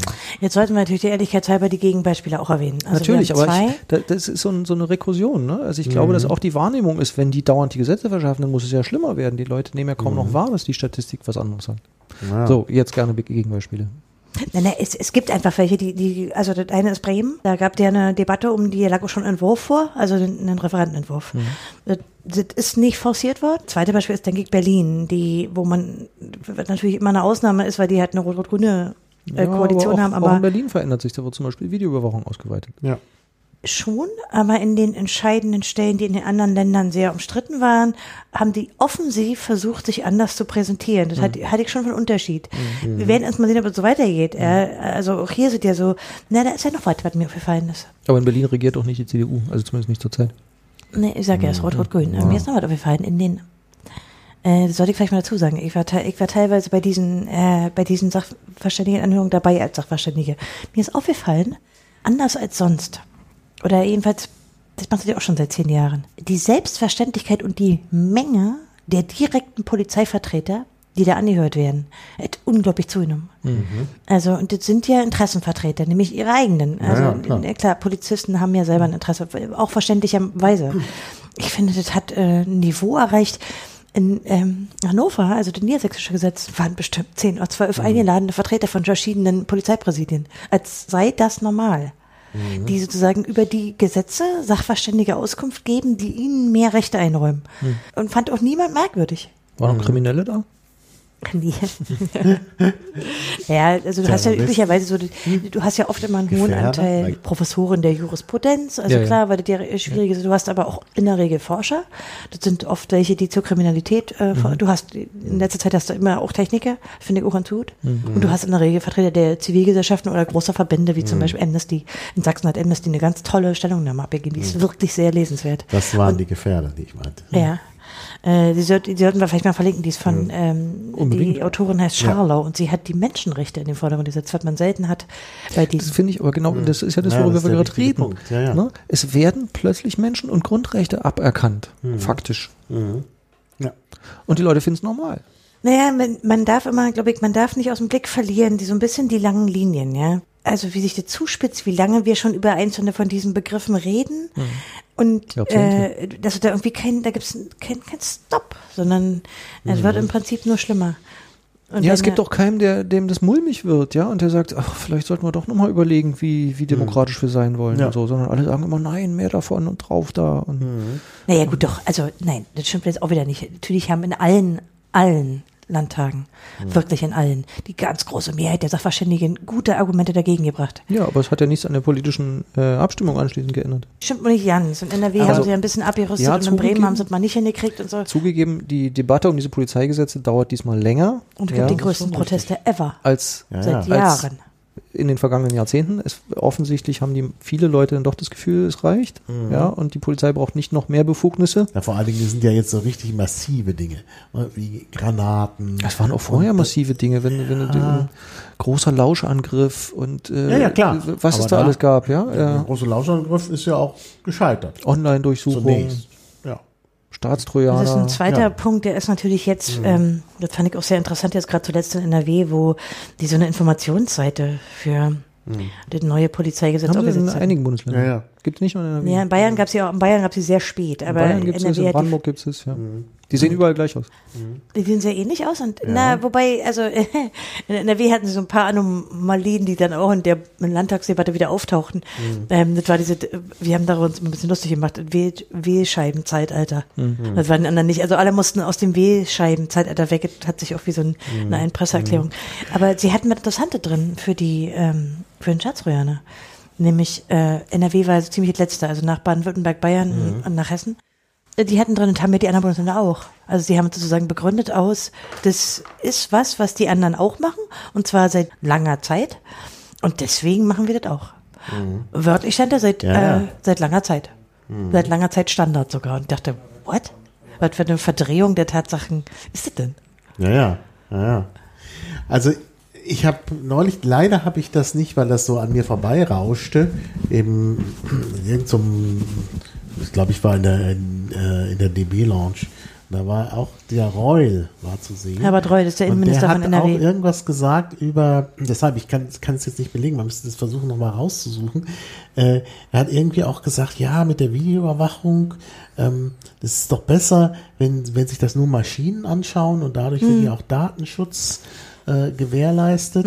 Und, und das ist ja auch genau hier in Berlin bei dieser Initiative für mehr Videoüberwachung immer das Argument, dass gesagt wird, naja, äh, wir machen, setzen da jetzt äh, intelligente Technik, also KI oder was weiß ich ein und dann gucken die Menschen nicht mehr drauf. Damit ist Datenschutz gewährleistet. Mhm. Ist nur maschinell, was aber, ja, genau. was aber eigentlich unsinnig ist. Nee, das Problem ist ja, und das ist lebensgefährlich, ja. es gibt keine Verantwortung mehr. Ja. Weil wer ist denn dann verantwortlich? Der Programmierer der, Ja, ja. der Software? Ja. Ja, den kriegt man. Also Ja, ja. den, den Prozess gab es noch nicht, ja, wo Klage, wo ein Programmierer für eine Software verurteilt wurde, die einen Fehler gemacht hat. Und es ist ja auch die Debatte bei selbstfahrenden Autos und so weiter. Und Ja. ich finde das kreuzgefährlich, weil wenn da jemand Ja, ja. sitzt und auf den Knopf drückt und sagt, jetzt fassen wir den, dann kann man den hinterher verantwortlich machen. kann sagen, äh, Polizei, Oberwachtmeister sowieso Hat hat das befohlen. hingeguckt, ja, ne? Ja. Er hätte mal besser hingucken sollen. Er Ja. hat Regeln, an die er sich zu halten hat und sorry dafür, wird er jetzt von- aus dem Dienst entfernt. Ja. Ja. Das geht nicht. Aber- Schon wieder an die Drohnen denken, wo die Angehörigen Ja. seit Jahren versucht haben, auch eine Die Piloten rechtliche zu verklagen. Ver- Ja. ja. Die Und gefeuert da haben. immer dran gescheitert. Ja. Genau. ja. Aber du, du hast wenigstens eine Person und du hast eine, du hast auch eine Befehlskette, ja, weil der hat ja einen Vorgesetzten, der auch noch drauf gucken muss und so weiter. Und irgendwen kannst du dann verantwortlich machen, wenn es der Polizeipräsident ist. Aber wie ist es bitte, wenn das eine Software war? Bei den Südkreuz-Versuchen, da gibt es ja jetzt so einen Abschlussbericht, der ist ja Sehr öffentlich lustig. einsehbar. Da sagen sie natürlich, dass am Ende ein Mensch die Entscheidung trifft, sozusagen. Das ist natürlich sehr wann, wann unrealistisch. ist das Ende? Na, wenn die Software Hm. auswirft, dann entscheidet. Ist natürlich Quatsch, wenn du dir die Mengen anguckst. Du siehst Ja. einfach, wie viel, wie viel falsch äh, oder wie viel Treffer und äh, wie viel Falschtreffer der auswirft. Ja. Natürlich Blödsinn, aber sie sagen natürlich, dass am Außerdem Ende ist die das nicht Situation, also automatisiert ist. stell dir die Situation vor. Ne? Also die die Software macht Beep, da macht gerade jemand was, äh, was wir für gefährlich halten. Da ist ja nicht so, dass der, der Mensch, der da drauf guckt, sich nochmal die Szene anguckt und so, sondern sagt, oh, Software hat rot, äh, rennt mal los. So. Na, weil da geht es ja auch um Leute, nach denen gefahndet wird. da geht es um Sekunden im Zweifel. So, also Ja, rennen die los, schmeißen jemanden- ausgerechnet, wie viele das sind, äh, weil das Fahrgastaufkommen von Südkreuz ist ja bekannt, das sind halt ein paar hundert am Tag und da Ja, weiß natürlich, das, wie der die- Mensch, der da die- sitzt. die Statistik, die sie da aufgemacht haben in dem Abschlussbericht, die war ja ein Scherz. Also die haben ja sozusagen bewusst hübsch gerechnet. Die haben das sehr hübsch gerechnet, ja. Ähm, dafür haben sie ja auch sozusagen den Preis gekriegt, der Unstatistik des Monats. Zu Recht. Zu Recht. Ja.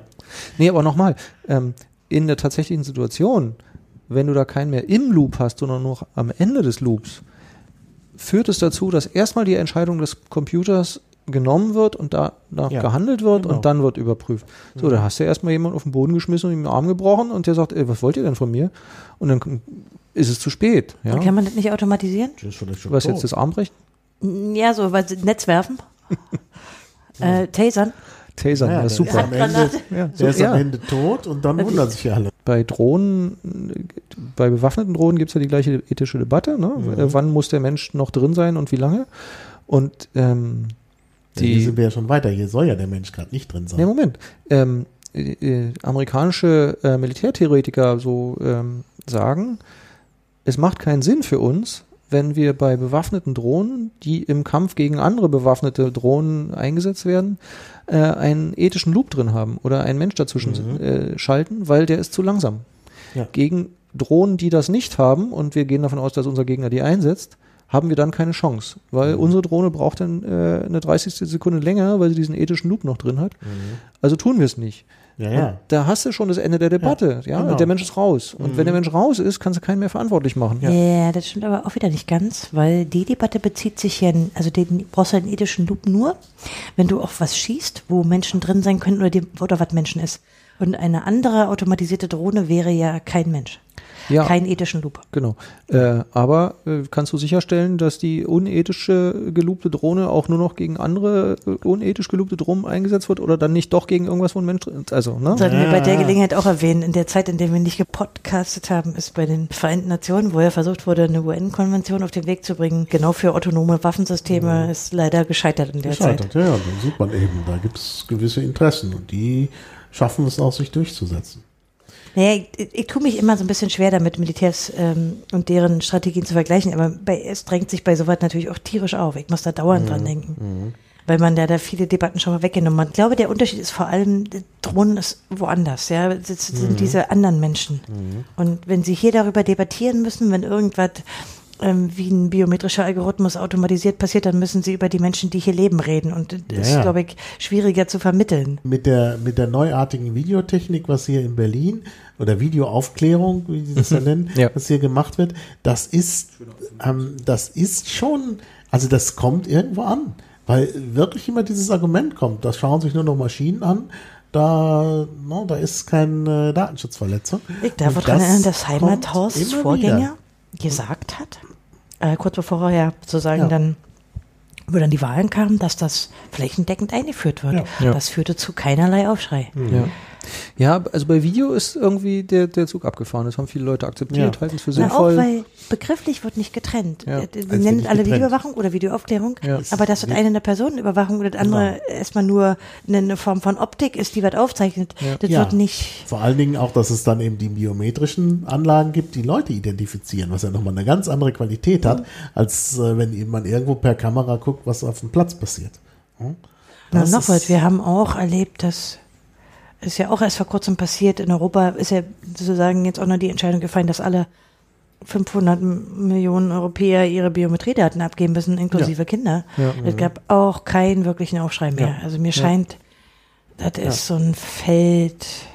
Ja, das wird ja fleißig gesammelt. Ich meine, wenn, wenn du mit dem Flugzeug fliegen willst, musst du dein Pass vorzeigen und dann. Na, In den Biometrie, äh, in den äh, äh, Polizeigesetzen, über die wir Mhm. ja eigentlich gerade reden, ist ja auch teilweise eine, wie nennen sie das in den Gesetzen? Ich glaube, sie nennen das eine ähm, moderne, äh, w- w- moderne Videoüberwachung. Ermittlungsmethode. Ja, moderne Ermittlungsmethoden sind die Nee, Biometrie. nee, äh, meine speziell für Videoüberwachung ist Ach ja so, auch drin. ja. Ähm, da haben sie einen anderen Begriff, der das Biometrische verschleiert. ja. Ähm, ich glaube, das nennt sich, ich habe leider vergessen, wie das heißt. Mhm. Es gibt auch in zwei Bundesländern unterschiedliche Begriffe dafür. Noch ein Gedanken zu dieser gesamten Rechtsveränderung, ne, durch, durch ähm, Technisierung und so ähm, und Verschärfung von diesen Polizeigesetzen. Seit der Hager Landkriegsordnung, ja, 200 Jahre alt, äh, wurde versucht, Krieg und, und Kampf zu begrenzen, rechtlich einzuschränken, ihn in Ja. irgendwie halbwegs geordnete Bahnen, äh, damit er nicht gar so schrecklich ist, äh, zu, zu zwingen.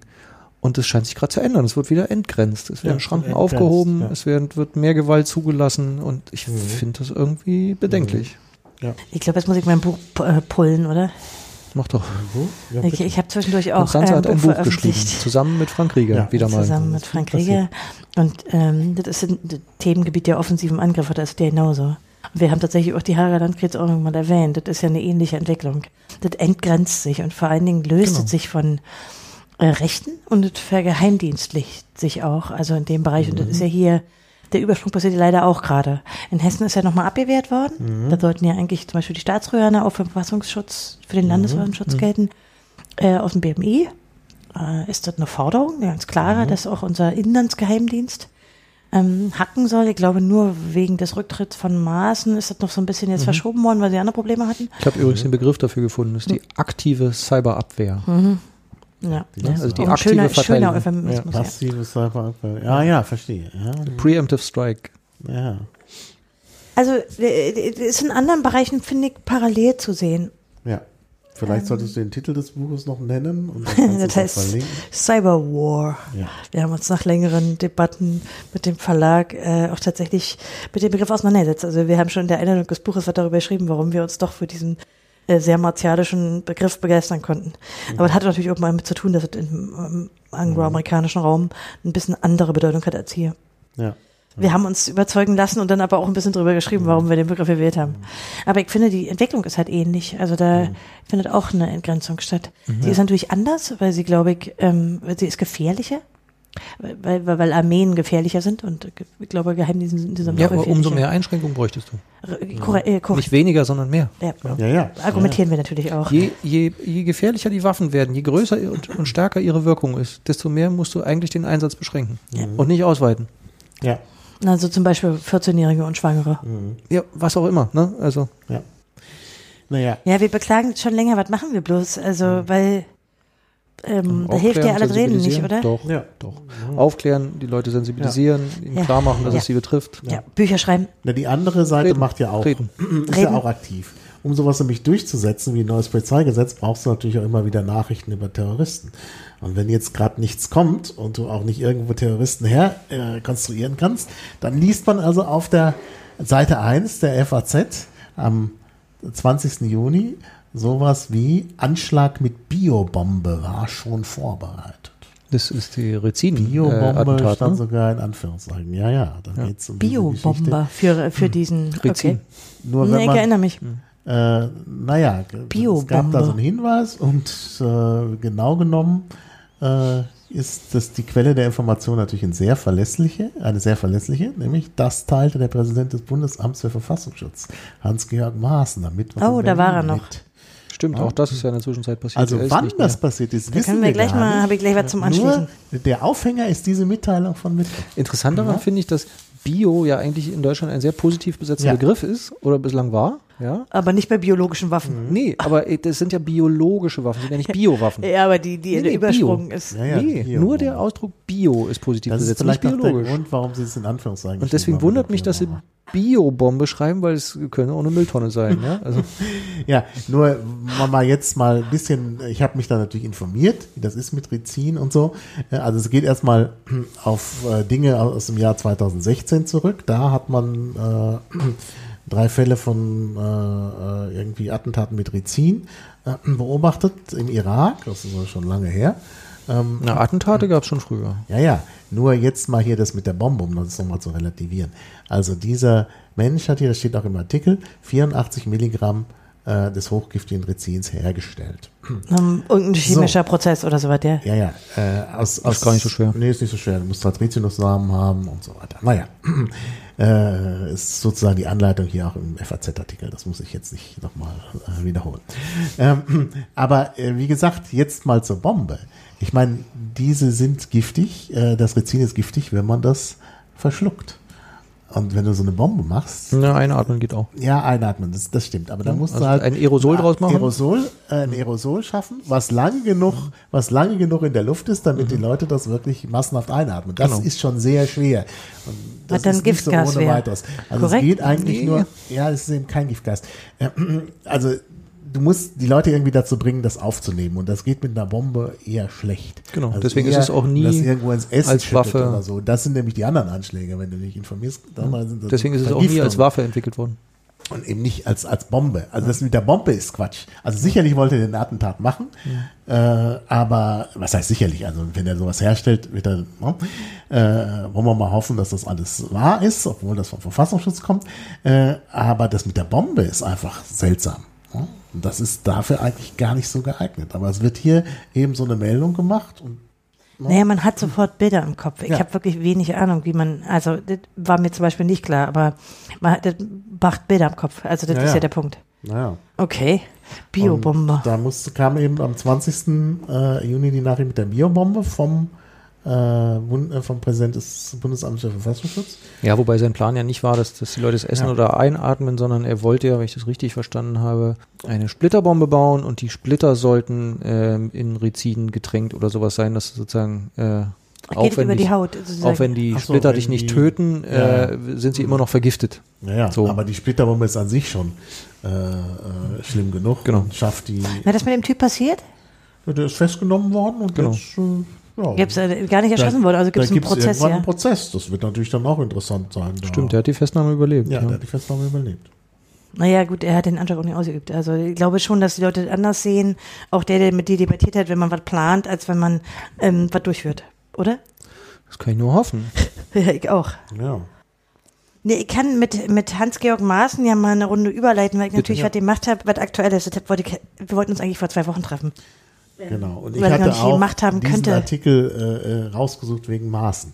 Das, Äh, denn wir haben auch gerade eben äh, diese von der Gesellschaft für von der Gesellschaft für deutsche Sprache diese Begriffe des Jahres bekommen und da habe ich ein paar oder eigentlich über zwei wollte ich mit euch darüber reden. Das sind nicht die häufigst gebrauchten, sondern die sollen das Jahr in besonderer Weise charakterisieren. Und da ist unter anderem auf Platz fünf strafbelobigt drin, war tatsächlich ganz wenig verwendet wird. Man, wenn man das in Suchmaschinen sucht, ist das ein albern wenig benutzter Begriff, aber der soll sozusagen diese Hans-Georg Maaßen-Affäre so als, als kennzeichnend für 2018 hervorheben. Nach oben gelobt sozusagen. äh, Ein bisschen. Trotz Nee, ich glaube, sie wollten die Wichtigkeit dieser Affäre betonen. Ich weiß aber nicht genau, ob das so stimmt, weil mir in der Liste, die sie da so hatten, schon auffiel, dass es immer eher das Ende des Jahres abbildet. Man kann da ja weit zurückgehen, die machen das schon viele Jahre. Und man hat immer den Eindruck, dass die sehr die Debatten, die in der zweiten Jahreshälfte auftauchen, aufgreifen. Aber so hatten sie für, für den, für diese Maßenaffäre den Begriff strafbelobigt. Da ging es darum, da werden sich jetzt viele noch dran erinnern, dass ursprünglich sollte er in eine Staatssekretärsposition weg, weggelobt werden. höhere Position als Genau. die des Präsidenten des Bundesamts für Verfassungsschutz. Aus irgendeinem Grund wurde das äh, skandalisiert. Es ist mir gar nicht so klar, warum dieses eine Ding so sehr zum Skandal gereichte. Weil da ging es ja, er hat sich ja losgelöst sozusagen von den Aussagen, die er getätigt hat. Da ging es ja so ein bisschen um die, Chemnitz. äh, da ging es um Chemnitz, aber vor allen Dingen auch ein bisschen darum, wer hat, also gab es diese Hetzjagden, von wem ging da eigentlich Gewalt aus? So, darum ging es ja so ein bisschen. Aber letztlich hat sich der auf äh, Seehofer und SPD-Nahles dann so gestürzt, weil sie hätte schlecht verhandelt. Ja, das war ein ganz komische, ein komischer Skandal eigentlich. Ich weiß nicht also warum. das der, der Skandal besteht ja auch darin, dass der, dass der Präsident des Verfassungsschutzes nicht einfach so äh, was erzählen darf, sondern das Interview muss dann nochmal abgenommen werden im Innenministerium. Das ist wohl auch erfolgt. Und von daher ist Nee, nee, nee, nee. Äh, der, Nee, das ist nicht die abgenommen- Darstellung. Abgenommen wurde nur die Tatsache, dass er ein Interview gibt, nicht den Text. Aber er soll äh, schriftliche Vorschläge gemacht haben, weil er Per Wochen- SMS. Aus gut unterrichteter Quelle hieß es am Samstag, es habe, jetzt kommt das Wort, weshalb ich die Stelle rausgesucht habe, es habe zwar keine Weisungslage gegeben, Weisungslage. also oh. der, der Minister hat ihm nicht gesagt, was er machen soll, es habe keine Weisungslage gegeben, wohl aber eine Abstimmung, und zwar bevor das Interview von Maaßen autorisiert wurde. Ja, Ja, wobei die Abstimmung, wohl ja. so aussah, dass Maaßen äh, eine Nachricht schickte, ich gebe der Bild ein Interview zum Thema sowieso, zu, äh, zu dem Genau, Thema Chemnitz, aber nicht den. Inhalt. Genau. Aber äh, das Interview äh, musste autorisiert werden, so steht es. Ja, aber das löste sich ja eigentlich von dem Interview. Der Punkt war ja, dass dann alle Welt das skandalisierte, was sozusagen die drei Koalitionspartner abgemacht haben als Strafe. Also das war, der, das war der eigentliche Skandal, wo ich so dachte, äh, Entschuldigung? Ich fand das eine merkwürdige Ablösung. Ja, wobei, ähm, glaube ich, zu der Zeit, als sie verhandelten, was machen wir jetzt mit den Maßen, ähm, war schon die generelle Überzeugung, okay, der, der soll jetzt bestraft werden. Also das war schon klar, Ja. Der wird nicht belohnt, sondern der soll bestraft werden. Und dann kam die Bestrafung und die sah aber aus wie eine Belohnung. Und das Ja. fanden dann, glaube ich, alle etwas seltsam. Strafbelobigt. Wa- Warum habt ihr uns vorher was anderes erzählt? Ja. Ne? Warum habt ihr vorher, also in, in erster Linie ging es um die SPD. Ja. Die SPD hat Die ja gefordert, ihn abzulösen. Ja. Das war ihre Forderung. Dann gingen sie in die Verhandlungen rein und dann kam sie hinterher raus und Frau Nahles sagte, ja, ja, wir lösen ihn ab und er wird befördert. Ähm, Ja. Ja, aber war das Nahles Forderung? Das ist doch, sie war doch ja nicht der treibende. nee, sie war nicht der treibende Keil, aber sozusagen die es kam SPD hat SPD. gefordert, ihn abzulösen. Und der Witz war ja auch noch, dass die Stelle, an die er kommen sollte, die hätte ja einen SPD-Staatssekretär Ja, den ja, Job genau. gekostet. Ja, ja, ja. Das stimmt. Aber das, na, das hat nochmal einen halben Tag gedauert, bis das dann auch noch äh, klar wurde. Das stimmt. Und es war wieder Wochenends. Also irgendwie Ja, die ja. Maßenaffäre ist irgendwie immer Wochenends. Ich weiß nicht. Natürlich die Journalisten und Redaktionen natürlich immer äh, nicht angenehm ist. Und deswegen machen sie es ja. Ich fand auch interessant, dass sie dieses Wort genommen haben, strafbelobigt. Das ist ja letztlich nicht der Fakt. Also die meisten werden sich noch erinnern, Später wurde eine, eine Rede, die er vor anderen ausländischen Geheimdienstchefs gehalten hat, äh, dann skandalisiert, da waren mehrere Wochen dazwischen, wo er das nochmal kommentierte, sozusagen seine Aussagen über Chemnitz und dann war das Ende. Dann konnte also Seehofer Ja. nicht mehr an ihm festhalten. Ja, der hat sich Insofern- aber auch despektierlich über äh, andere Entscheidungen der Bundesregierung geäußert da drin. Und über Merkel. die Und über Merkel und über die SPD. Die Recht, hat er von, von, von Linksradikalen oder so. in der SPD. Genau, Ja. äh, Linksextremisten. Linksextremisten Oh, war ja. genau. Muss Also ja schon abgehoben gewesen sein. Ja, ja, der Ja, ist, Aber sie haben das Wort strafbelobigt gewählt, obwohl die am Ende nicht die Konsequenz war. Fand ich eine ganz merkwürdige Wahl. Ja, aber es, naja, also der Fakt war schon ungewöhnlich. Ja, das Der glaub Fakt ich. war ungewöhnlich, das stimmt. Der. Ja. Naja, du hast aber viele, die in gewisser Weise, ich darf mal das Wort Pofalla einwerfen. Überleg Ja. mal, also Pofalla Ja. war, ihr wisst noch, ne, der wollte die, die, NSA-Affäre beenden, drei Jahre bevor sie zu Ende war. Ist sozusagen ja auch strafbelobigt worden in gewisser Weise. Er hat zwar sein Amt verloren, der hat aber, aber- ein sehr prestigeträchtiges. Naja, aber der hat sich im Grunde verdient gemacht um die Koalitionäre. Also nicht letztlich um, vielleicht nicht so sehr um die Republik, aber um, um, um die Parteien. Denn er hat es ja wirklich geschafft, die Diskussion um die NSA-Affäre komplett aus, der, aus dem Wahlkampf rauszuholen. Im Ja gut, aber Wahlkampf Maaßen hat sich auch tierisch, also hat sich sehr verdient gemacht und mit Vorankommen der AfD und so. Ja, ja. Also hör mal. Ja. nee, nee. Okay, Pofalla ist vielleicht auch nicht unbedingt das tollste Beispiel, aber es fiel mir gerade so auf, es ist ja nicht, nicht das erste Mal, dass jemand, der eigentlich bestraft gehört, ein echt gutes, kuscheliges Plätzchen Ja, bekommt Ja, oder sogar ein sehr gut be- bezahlte Plätzchen. Ja, das ist ja nun nicht. Naja, aber aus Sicht der CDU. Aber doch nicht so offensichtlich. Äh, das, ich glaube auch, das, die, die Offensichtlichkeit ist, glaube ich, ein Weil, Punkt, oder? Ja, und er wäre ja sozusagen sein eigener Vorgesetzter geworden. Also er wäre ja sozusagen dem nächsten äh, Präsidenten des Bundesamtes vorgesetzt gewesen. Und Mhm. das war alles schon sehr Naja, bizarr war ja noch eine Sache dran, nämlich, bizarr, sie, danke. Ich habe das im Stream auch gesehen, wie Seehofer sich damals vor die Presse gestellt hat. Hm. Bizarr war ja auch, dass Seehofer Ich mit, saß da im Saal. Ja. ja, echt, ja, ich habe nur den Stream gesehen, Hm. äh, mit welcher Vehemenz er sozusagen die Kompetenz von diesem Mann äh, verteidigte. Mhm. Ja, Da ja. hat er sich auch interessant abgelöst. Ja. Also es ist ja ein Kompetenzmangel, wenn dein Amt dir keine ordentliche oder du selbst keine ordentliche Bewertung wiedergeben kannst über die Vorkommnisse. Ja. Ja. Aber die Kompetenz war irgendwie, das war sakrosankt, durfte Mhm. nicht bestritten werden. Der war überhaupt ein ganz merkwürdiger Rücktritt, in vielerlei Hinsicht. Also der war Naja, in der Diskussion Das war ein komisch. erzwungener Rücktritt. So ein Verfassungsschutzpräsident, der ist natürlich auch, der weiß natürlich auch Dinge. Nee, ach, das, das- die, die Verschwörungstheorie würde ich gar nicht befeuern, sondern es ging, glaube ich, viel eher darum, dass ähm, Maaßen politisch und ide- ideologisch ähm, auf der gleichen Linie liegt wie äh, Seehofer, wie übrigens auch der Chef der Bundespolizei ähm, und Roman. danke und einige andere Konservative und er in seiner Position, die er herausgehoben ist, sehr wichtig war. Und Ja, sie wollten ihn ungern du verlieren. Hast, du hast mich, mich da gestoppt. Ich wollte ja nicht jetzt eine Verschwörungstheorie aufbauen, Dass, dass der jetzt die anderen erpressen kann durch sein Wissen. Aber es ist natürlich schon äh, so jemand, den man nicht einfach so beiseite schiebt. Ne, weil das eine Position ist. Ja, der war aber auch also- anders, seine Vorgänger in Bezug auf die Also, öffentliche war Wahrnehmung. Ich nur ein, ein Einwurf, Ja. was, was Maaßen geschafft hat, und das kann man ja als Erfolg werten. Er hat den Etat des Bundesamtes in seiner Amtszeit verdoppelt.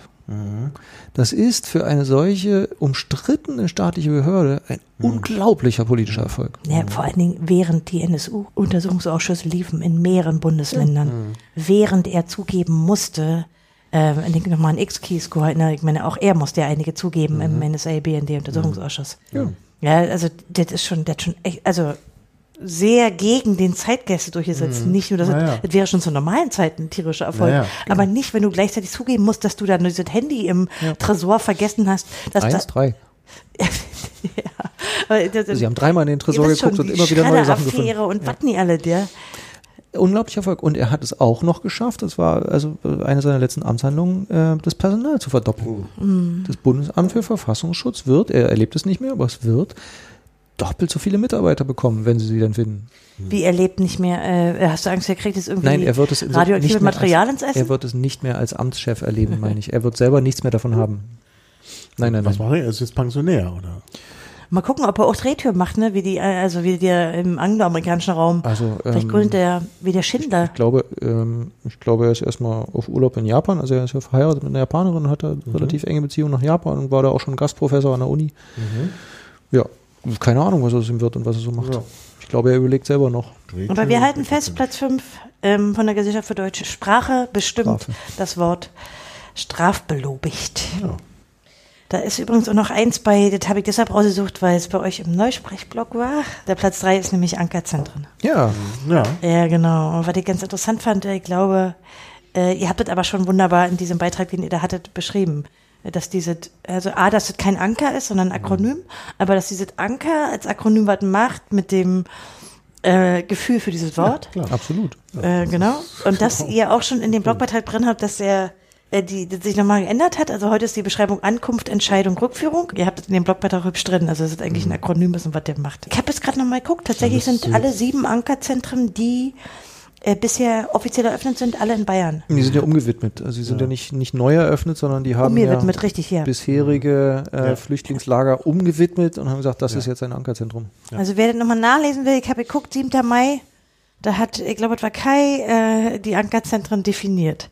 Und äh, ich fand die Begründung, die die Gesellschaft für deutsche Sprache gegeben hat, auch sehr schön, weil tatsächlich sich, da, da hat sich eine lange Debatte drum. Die sind tatsächlich, wie ja viele auch äh, befürchtet hatten äh, im Sommer in der Debatte, die sind natürlich zu gewissen Kristallisationspunkten geworden, wenn man Leute wegsperrt, aus sehr unterschiedlichen Menschen auf engen Raum, weil man keine Perspektive Ja, und noch hat. dazu ohne Beschäftigung und Perspektive. Also die sitzen Ja. ja rum. Ja. Ja. Und was ist denn das für eine Situation? Also ich meine, sperre 100 Menschen einer beliebigen Herkunft, egal woher die kommen und egal welchen Bildungsgrad die haben, sperre 100 Menschen ein und möglichst noch junge Menschen unter 30. Gib ihnen nichts zu tun und keine Perspektive und es dauert drei Tage und die hauen sich die Köpfe ein. Ich habe gerade die Zahlen nochmal gelesen. Äh, das gibt immer pro Asyl, glaube ich, raus. 47 Prozent der letzten zwei Jahre waren Kinder oder Jugendliche. Also, das heißt, da gibt es ja auch nochmal einen hohen Druck, wenn du äh, Familien. Also, das ist ja ohnehin, das ist ja nochmal schwieriger. Äh, Kinder haben ja nochmal andere Bedürfnisse als Erwachsene und das ist ja alle zusammen. Also, ich weiß nicht, viele haben das im Sommer, wenn du das heute nachliest, und dann klickst du auf irgendwie die aktuellen Nachrichten, dann siehst du genau, das ist eingetreten. Natürlich gibt's da total viel Reibereien. Ja. Also, Und dazu kommt noch die brisante Lage, dass viele dieser Ankerzentren oder wie auch immer man sie nennen will, von Sicherheitsdiensten bewacht werden, privaten, ja. die selber ein Problem sind. ja. Ja. Weil sie zu den äh, kulturellen Konflikten, die da existieren, noch ihren eigenen hinzutragen, weil es möglicherweise Leute sind, die was gegen Flüchtlinge haben. Ich meine jetzt nicht mal Nazis, sondern ähm, weil sie aus einer Region stammen, die mit, also da treffen dann vielleicht äh, Libanesen und äh, Palästinenser und Syrer und Afghanen aufeinander und der Sicherheitsdienst bringt noch äh, keine Ahnung, äh, Türken und Pakistani mit und so und das wird nur Nee, das noch ne? mehr. Ich meine, wir haben jetzt über die Polizeien äh, auch relativ kritisch gesprochen. Der Punkt ist, wenn du das von Polizeien bewachen lässt, dann haben die eine äh, gute Grundausbildung und das haben natürlich diese privaten Leute nicht auch, äh, auch in rechtlicher Art. Es kommt noch dazu, dass natürlich diese Ankerzentren dann auch natürlich in Teilen der Stadt sind, die sowieso schon nicht äh, sehr bevorteilt sind. Also in Bamberg ist es natürlich in Bamberg Ost. Nee, das, das größte Problem halt- ist, glaube ich, wirklich, das Ja. sind umzäunte Lager. Ja, Ja. die kommen da nicht mehr raus, Ja. weil die Ankerzentren sollen die Leute konzentrieren, damit sie eben nicht mehr abhauen können. Hm. Und die haben nichts zu tun, außer auf Warten auf die Entscheidung. Ja. So, Ja, ja. ich würde auch durchdrehen. Ja, und das ist so eine Form von, ich finde das auch so eine Form von Kriminalisierung. Ja. Weil du ja, du Ja. behandelst sie ja letztlich wie Straftäter. Ja. Und ich glaube, das hat das Denken auch sehr beeinflusst. Ja. Ja.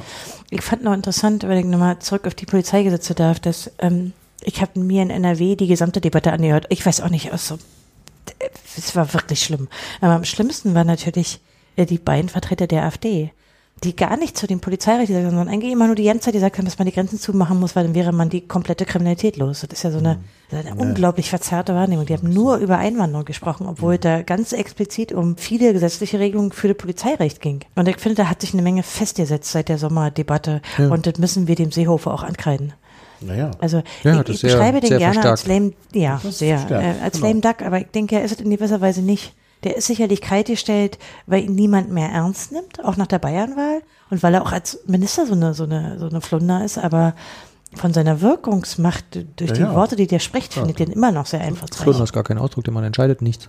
Fl- Flunder ist, glaube ich, sowieso kein passender Aus. Nee, Den habe ich gerade. Auch das Welche ist, Eigenschaft hat eine Flunder? Also, ich meine, außer dass man einem Monty Python Sketch eine ins Gesicht kriegt. Sie tarnt sich. Äh, nein, aber es ist ja nicht nur, äh, dass er montags und freitags nicht da ist und am Wochenende auch nicht, sondern äh, wenn er da ist, entscheidet er auch nichts. Es gibt wohl viele Entscheidungen im Innenministerium, die harren äh, eines Urteils des Innenministers und der tut's nicht. Der Ja, man hört, wir hören so- ja natürlich immer viele Gerüchte aus dem BMI. Der Laden ist aber auch ist, hart, immer auf der Rückseite vom Kanzleramt zu gucken, oder? Das hat er sich so ausgesucht. Der hätte auch ein anderes Ministerium haben können, was weiter weg ist. Was ist denn mit dem zweiten Platz? Du hast uns jetzt von Platz 5 an die Wörter des Ja, Jahres. aber ich heute habe die interessanten rausgesucht. Wir können nicht über alle reden. Wir haben jetzt schon relativ lange geredet. Also ich habe nur noch einen Quiz für euch. Gut, Ja, bitte. Gerne. Wollen wir ich das machen? gespannt. Ja, Okay, passt auf. ich Ähm, mag das Quiz. Wir reden über, ja, ist aber anders diesmal. Oh. Ich bin noch ein bisschen gespannt. Wir reden über die Süddeutsche Zeitung. Seite 4, die Meinungsseite, vom 31. Oktober 2018, also noch nicht so furchtbar alt. Wenn ihr also jetzt 2021, 45 seid, das ist lange her. Und auf dieser Wir Meinungsseite hoffen sind, aber diesen Podcast schneller heraus. nee, ey, Maha, du solltest dich nie mit dem anlegen, der das schneidet, Ja, ja. ich mich ja ey, und nicht letztes. Mal war ich ganz okay. Wieso? Ich habe doch gesagt, wir, wir. Ich Ich habe genau dein, dein ähm, satanisches Lächeln gesehen. Okay. Und ich lese euch jetzt diesen äh, das Wort vor und ihr sagt mir, was das ist, ja? Und zwar geht es um den außenpolitischen Fachbegriff Trudering. Was? Oder Das ist ein Ort. Trudering? Ja, sag mir was. ist auch in Anführungszeichen. Der außenpolitische Fachbegriff Trudering. Wenn ihr möchtet, lese ich euch auch die umspannenden Sätze vor. Ja, ein Ort oder ein Mensch, eins von beiden. aber Es ist, eine historische Entscheidung. Also mir sagt das gar nichts, aber wenn du uns Ich lese euch jetzt mal den gesamten Satz vor, wenn, wenn es hilft, soll ich? Mhm. Will euch auch nicht zu viele Hinweise geben. Ihr, die Hörer, ja, meine Lieben, ihr ratet alle mit, ne? Ja, ja, klar. Ich google auch nicht gerade. Ja, ja. ich guck auch. Ja, ja, ja. Ähm, Es zuckt, aber ich traue mich nicht. ich sag's euch doch eh gleich. Ja. Also der gesamte Satz ist, die daraus resultierende Ratlosigkeit ist seit der berühmt gewordenen Bierzeltrede Merkels in München mit dem außenpolitischen Fachbegriff Trudering belegt. ja, da war das Bierzelt. Ja, da war die Bierzeit, ja? Was hat sie denn in dem Bierzeit gesagt? Oh Gott. Ich sag's euch doch eh. Ja, aber ich, ich würde ja ganz selber noch drauf ist so lange her. Hat sie da, Mich scha in den Truderinger Festwochen. wir schaffen das? Hat sie das da gesagt? Was hat sie gesagt? Wir schaffen das? Nein, das hat sie dann nicht gesagt. Das war 2017? Ach so, und wann war das? Nee, nee äh, äh, also Trudering war. Also Trudering war 2017, genau, das war schon früher. ja. Genau. Äh, Ihr könnt euch noch den Satz davor vorlesen, dann wisst ihr das aber. Dahinter steht Zitate, kann ich euch jetzt nicht vorlesen, aber ich kann euch den Satz davor vorlesen, soll ich? Der Einzug eines Nationalisten ins Weiße Haus hat Merkel kalt erwischt. Aha, Na, was hat sie gesagt in Trudering? die Distanz zu Trump. Die Nein, in erklärte- gewisser Weise, ja. Die konservativen äh, Kommentatoren haben damals gesagt, dass es ein Abschied sei von der transatlantischen Allianz nach sieben Jahrzehnten, weil sie gesagt hat, sie, sie können sich nicht mehr verlassen. Und sie kam da auch gerade zurück von äh, Washington-Besuch. äh, nee, äh, das war ein internationalere Treffen, also war noch mehr dabei. Ja, und sie sagte auch, dass wir Europäer unser Schicksal Selbst in die selber Hand nehmen in die müssen, Hand nehmen ja. müssen, genau. Aber sie sagte auch, ich habe mir einen Ausschnitt nochmal angesehen bei CSU TV, die haben einen YouTube-Kanal, kann ich euch Mhm. nur empfehlen, allerliebst. Man sollte das Schicksal der Europäer selber in die Hand nehmen, aber zusammen mit den Vereinigten Staaten, auch zusammen mit Großbritannien und übrigens nachbarschaftlich mit den Russen. Mhm. Was haltet ihr davon? Naja, sie hat ja lange ähm, die Hoffnung gehabt, dass, dass ähm, sie oder Deutschland politischen Einfluss auf Russland und Putin haben kann. Ich glaube, die Ja, aber spielt jetzt- 2017? Ja, ja, schon auch noch. Also die war da schon geschwunden, aber ich glaube, es war noch nicht so äh, frustriert wie inzwischen. Ich wollte euch jedenfalls diesen außenpolitischen Fachbegriff Ja. Äh, auch damit ihr den in euren alltäglichen Sprachgebrauch Ja. Ach, tatsächlich. zeigt mir ja eher, wie schwierig äh, solche Metaphorikversuche von, von, von äh, äh, sind, wenn du die in solchen journalistischen Texten äh, machst, ne? Wenn du sagen willst, du willst auf Ereignisse hinweisen, an die sich kaum noch einer erinnert. Genau. So. Ja, ja. Ich habe jetzt erst Englisch gelesen, weil Ja. in Anführungszeichen steht, ich dachte, Trudering, Ja. what is that? Und weil vorher schon klar war, dass es um Trump ging, dachte, was soll das sein? Ich musste tatsächlich auch nachsehen. Oder so könnte irgendwie Ja, so aber es ist die Art von, ich weiß was Anspielung, die ich eher Ja, schwierig genau, finde. genau. Na, es es wird ja hier darunter beschrieben, aber dass das? es ein auspolitischer Fachbegriff war, war mir nicht klar. Süddeutsche Zeitung. Ah ja. Äh, Süddeutsche Zeitung, ähm, ja, 31. Oktober, 1. November. Also jetzt, also tatsächlich lange Ja, nach dem. na, an, anderthalb Jahre, nicht ganz. Naja, aber gut, da erinnert man sich nicht. Wie hieß noch dieses Frühstück mit Stoiber? Wisst ihr auch nicht mehr, oder? Wo sie ihn äh, erledigt hat. Ähm, wo klar war, dass er nicht, äh, ja. Aber es gibt ja so eine, wahrscheinlich ist es der Wohnort, wo, wo der Stoiber gelebt hat. Bad Kreuth, war das nicht Bad Kreuth? Nee, das war nicht Bad Kreuth. Egal, es gibt so eine Begriffe und ich glaube, äh, Trudering wird sich nicht halten. Ich fand es nur Naja. interessant, wie das hier verwendet wird. Und ich musste nachgucken und dachte, ihr wisst es bestimmt auch nicht und ich hatte recht. Das ist übrigens, ähm, es, letztlich ist es eine Wahlkampfrede. Ich habe sie mir auch komplett angesehen. Sie ist wirklich sehr schlecht. Also die ist einfach keine Wahlkämpferin. Gleichzeitig Und ist keine sie Rednerin. keine, naja, sie hat ja ein paar Sachen jetzt gebracht, wo sie äh, echt cool war im Bundestag. Ich glaube, sie hat jetzt eine gewisse Lockerheit entwickelt besser. nach. Ja, Ja. Nee, sie, sie, nimmt Ja. weniger Rücksicht. ja. Wir könnten ja zum Schluss noch ein bisschen über Merkel reflektieren. Come on, wir haben die jetzt viele Ja, Jahre als also unsere. noch ist sie ja nicht weg. Also wir sollten Ja, den aber- Merkel-Rückblick erst machen, wenn äh, es passieren ja vielleicht noch Dinge. Sie macht ja vielleicht noch interessante Äußerungen. Ja, aber letztlich, nein, also ich glaube schon, äh, dass sie das auch ernst meint mit der Machtübergabe. Und ich finde es auch bemerkenswert, dass sie das, Wie sie es macht. ja, genau. Und wann? Ohne Ja. Lamoyanz. Es war ja knapp, also sollten wir vielleicht ohne auch mal sagen, wir hatten Ohne drei. Kandidaten, ne? Also falls jetzt jemand 2145 zuhört, nämlich Friedrich Merz, der 82-jährige Ja, wir. Wirtschaftsspezialexperte. Nee, wir wollten über Merkel reden, nicht über den Multimillionär. stimmt. Ich wollte nur sagen, die Entscheidung für Annegret Kramp-Karrenbauer ist ja gefallen, weil der eine Merkel-Entscheidung war. Ja. Nee, ich finde wirklich beeindruckend, also anders. Ähm, eines der höchsten Güter der Demokratie ist, äh, Macht ohne Gewalt zu übergeben. Ja. Ähm, trotzdem, äh, die meisten, die ihre Macht abgeben, jammern ganz furchtbar, wenn es denn soweit ist. Oder machen es zu spät oder schlecht. Und peinlich. Wir machen es peinlich, ne? weil, peinlich. eben weil es so schwer ist und weil es ihnen so schwer fällt, diese Macht Ja. wieder herzugeben. Oder das ist so ein, weißt du, so ein Zerfall, was auch ganz oll ist. Ja, ne, sie, sie halten so lange dran fest, bis man sie ihnen entreißen kann. So. Merkel, okay, auch ihr wurde die Macht mehr oder weniger entrissen. Ja, sie wurde schwächer und so. Aber der Rücktritt selber oder der, die Ankündigung des Rücktritts selber war ohne Gejammer, ohne Gemecker, ohne Lamoyanz und mit einer gewissen äh, merkbaren Erleichterung. Naja. Und ähm, Na, was ist es denn, was sie eigentlich den gekostet hat? Was ist es denn? nee, da, mir geht's gar nicht darum, was jetzt dazu geführt hat, sondern mir geht's nur darum, wie sie sich verhält. damit. Ja, okay, okay. Ja? Ja, sie hat nicht gejammert. Okay, hat sie nicht. Das finde ich angenehm, erstaunlich und äh, nötigt mir Respekt ab. Nee, ich finde sie eh nicht mehr peinlich. Also ich muss mich im Ausland nicht mehr schämen. Also ich finde Merkel nicht mehr peinlich. Wobei ich glaube da, dass die, die deutsche Wahrnehmung von ihr und die Wahrnehmung im Ausland eine komplett andere ist. Ja, Im Ausland stimmt. wurde sie immer geachtet als mächtige Frau, die schlaue Entscheidungen Ja, aber ich meinte jetzt, wenn ich ins Ausland fahre, ja, da, da, da verhält man sich ja in einer Regel nochmal anders, als wenn man jetzt über Innenpolitik mit dem Deutschen redet. Das stimmt. Das Ja. stimmt. Ich finde sie nicht mehr. Aber mich hat in Ägypten auch schon mal jemand für Rommel gelobt. Das war mir auch unangenehm. Naja, Wüstenfuchs. Ja, genau. Du auch so ein stehender Begriff, der sich gehalten hat, ja. Weil, er, weil er die Engländer verdroschen hat. So, Ja. Und, ne, natürlich war mir das unangenehm und ich versuchte zu erklären, dass wir in Deutschland Rommel eher anders sehen, aber die waren Na, außer der Bundeswehr. ja, Da heißen die Kasernen also. nicht mehr lange. Ja, ich ja, weiß nicht, also ich fand die, diese Transition auch interessant. Ich fand sie auch weniger jammerig, aber letztlich ist sie ja eine Konsequenz aus. Also Ja, lustigerweise der Kommentar, den ich euch hier vorgelesen habe, der die Erblast halt, der hatte so ein bisschen drin. Mhm. Weil am Ende hat sie in Europa ihre Flüchtlingspolitik nicht durchsetzen können. Und das muss man Aber konstatieren. das ist nicht der Grund. Also ich meine, ich denke, der Grund sind wirklich die schlechten CDU-Ergebnisse. Achso, du meinst jetzt die Wahlen in den Ländern? Also ich Oder meine, in in Hessen, dieses Ergebnis danach, Ja, und der Aufschwung der AfD. die Parteivorsitzende oder der Parteivorsitzende muss Konsequenzen ziehen bei so einer, bei so einem Einbruch. Na, wann wird sie denn an AKK übergeben? Das klingt übrigens wie so eine Waffe, oder? Ja, deswegen, ich mag das nicht. Also ich ich finde es schwierig. Also Also Also an wann, wann muss, wann wird sie denn tatsächlich? Erst zur nächsten Wahl oder vorher? Ach, du meinst jetzt das Bundeskanzleramt? Also Seit ich mich mit Trump so furchtbar verschätzt habe hier in diesem Podcast, spekuliere ich nicht mehr über solche Dinge.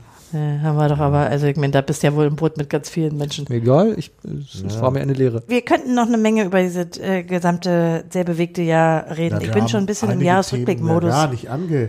Aber wir, wir halten fest, wir bekennen uns dazu, wir wollen einen Merkel-Podcast machen zum Abschied, ja? Ja, das könnten machen wir eigentlich wirklich mal machen, ja? Könnten wir machen. Also da hätte ich auch noch sehr viel Material. Oh ja.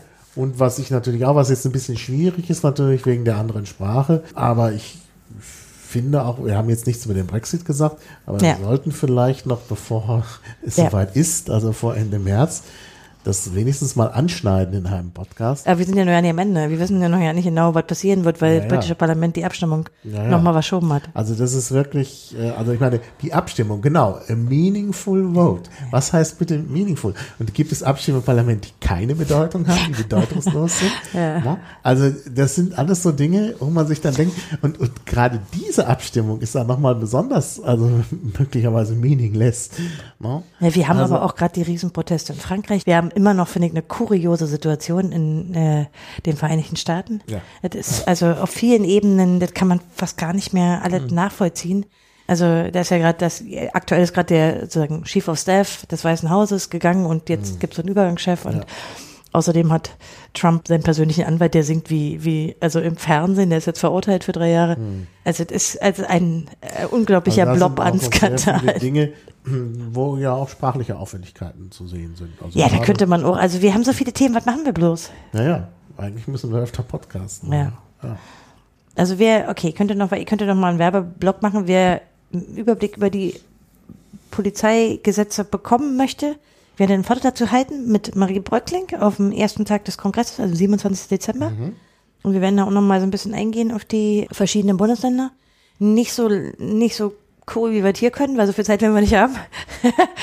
äh, das werden wir auf jeden Fall noch mal machen. Und wir haben uns natürlich vorgenommen für das nächste Jahr, dass wir mindestens die vier Podcasts, die wir 2018 geschafft haben, auch machen, oder nicht, Männer? Doch, doch. Doch, doch. Dazu bekenne ich mich. Äh, wir, oh, wir, wir bekennen uns, ja. zum Podcasten, ja. Ja.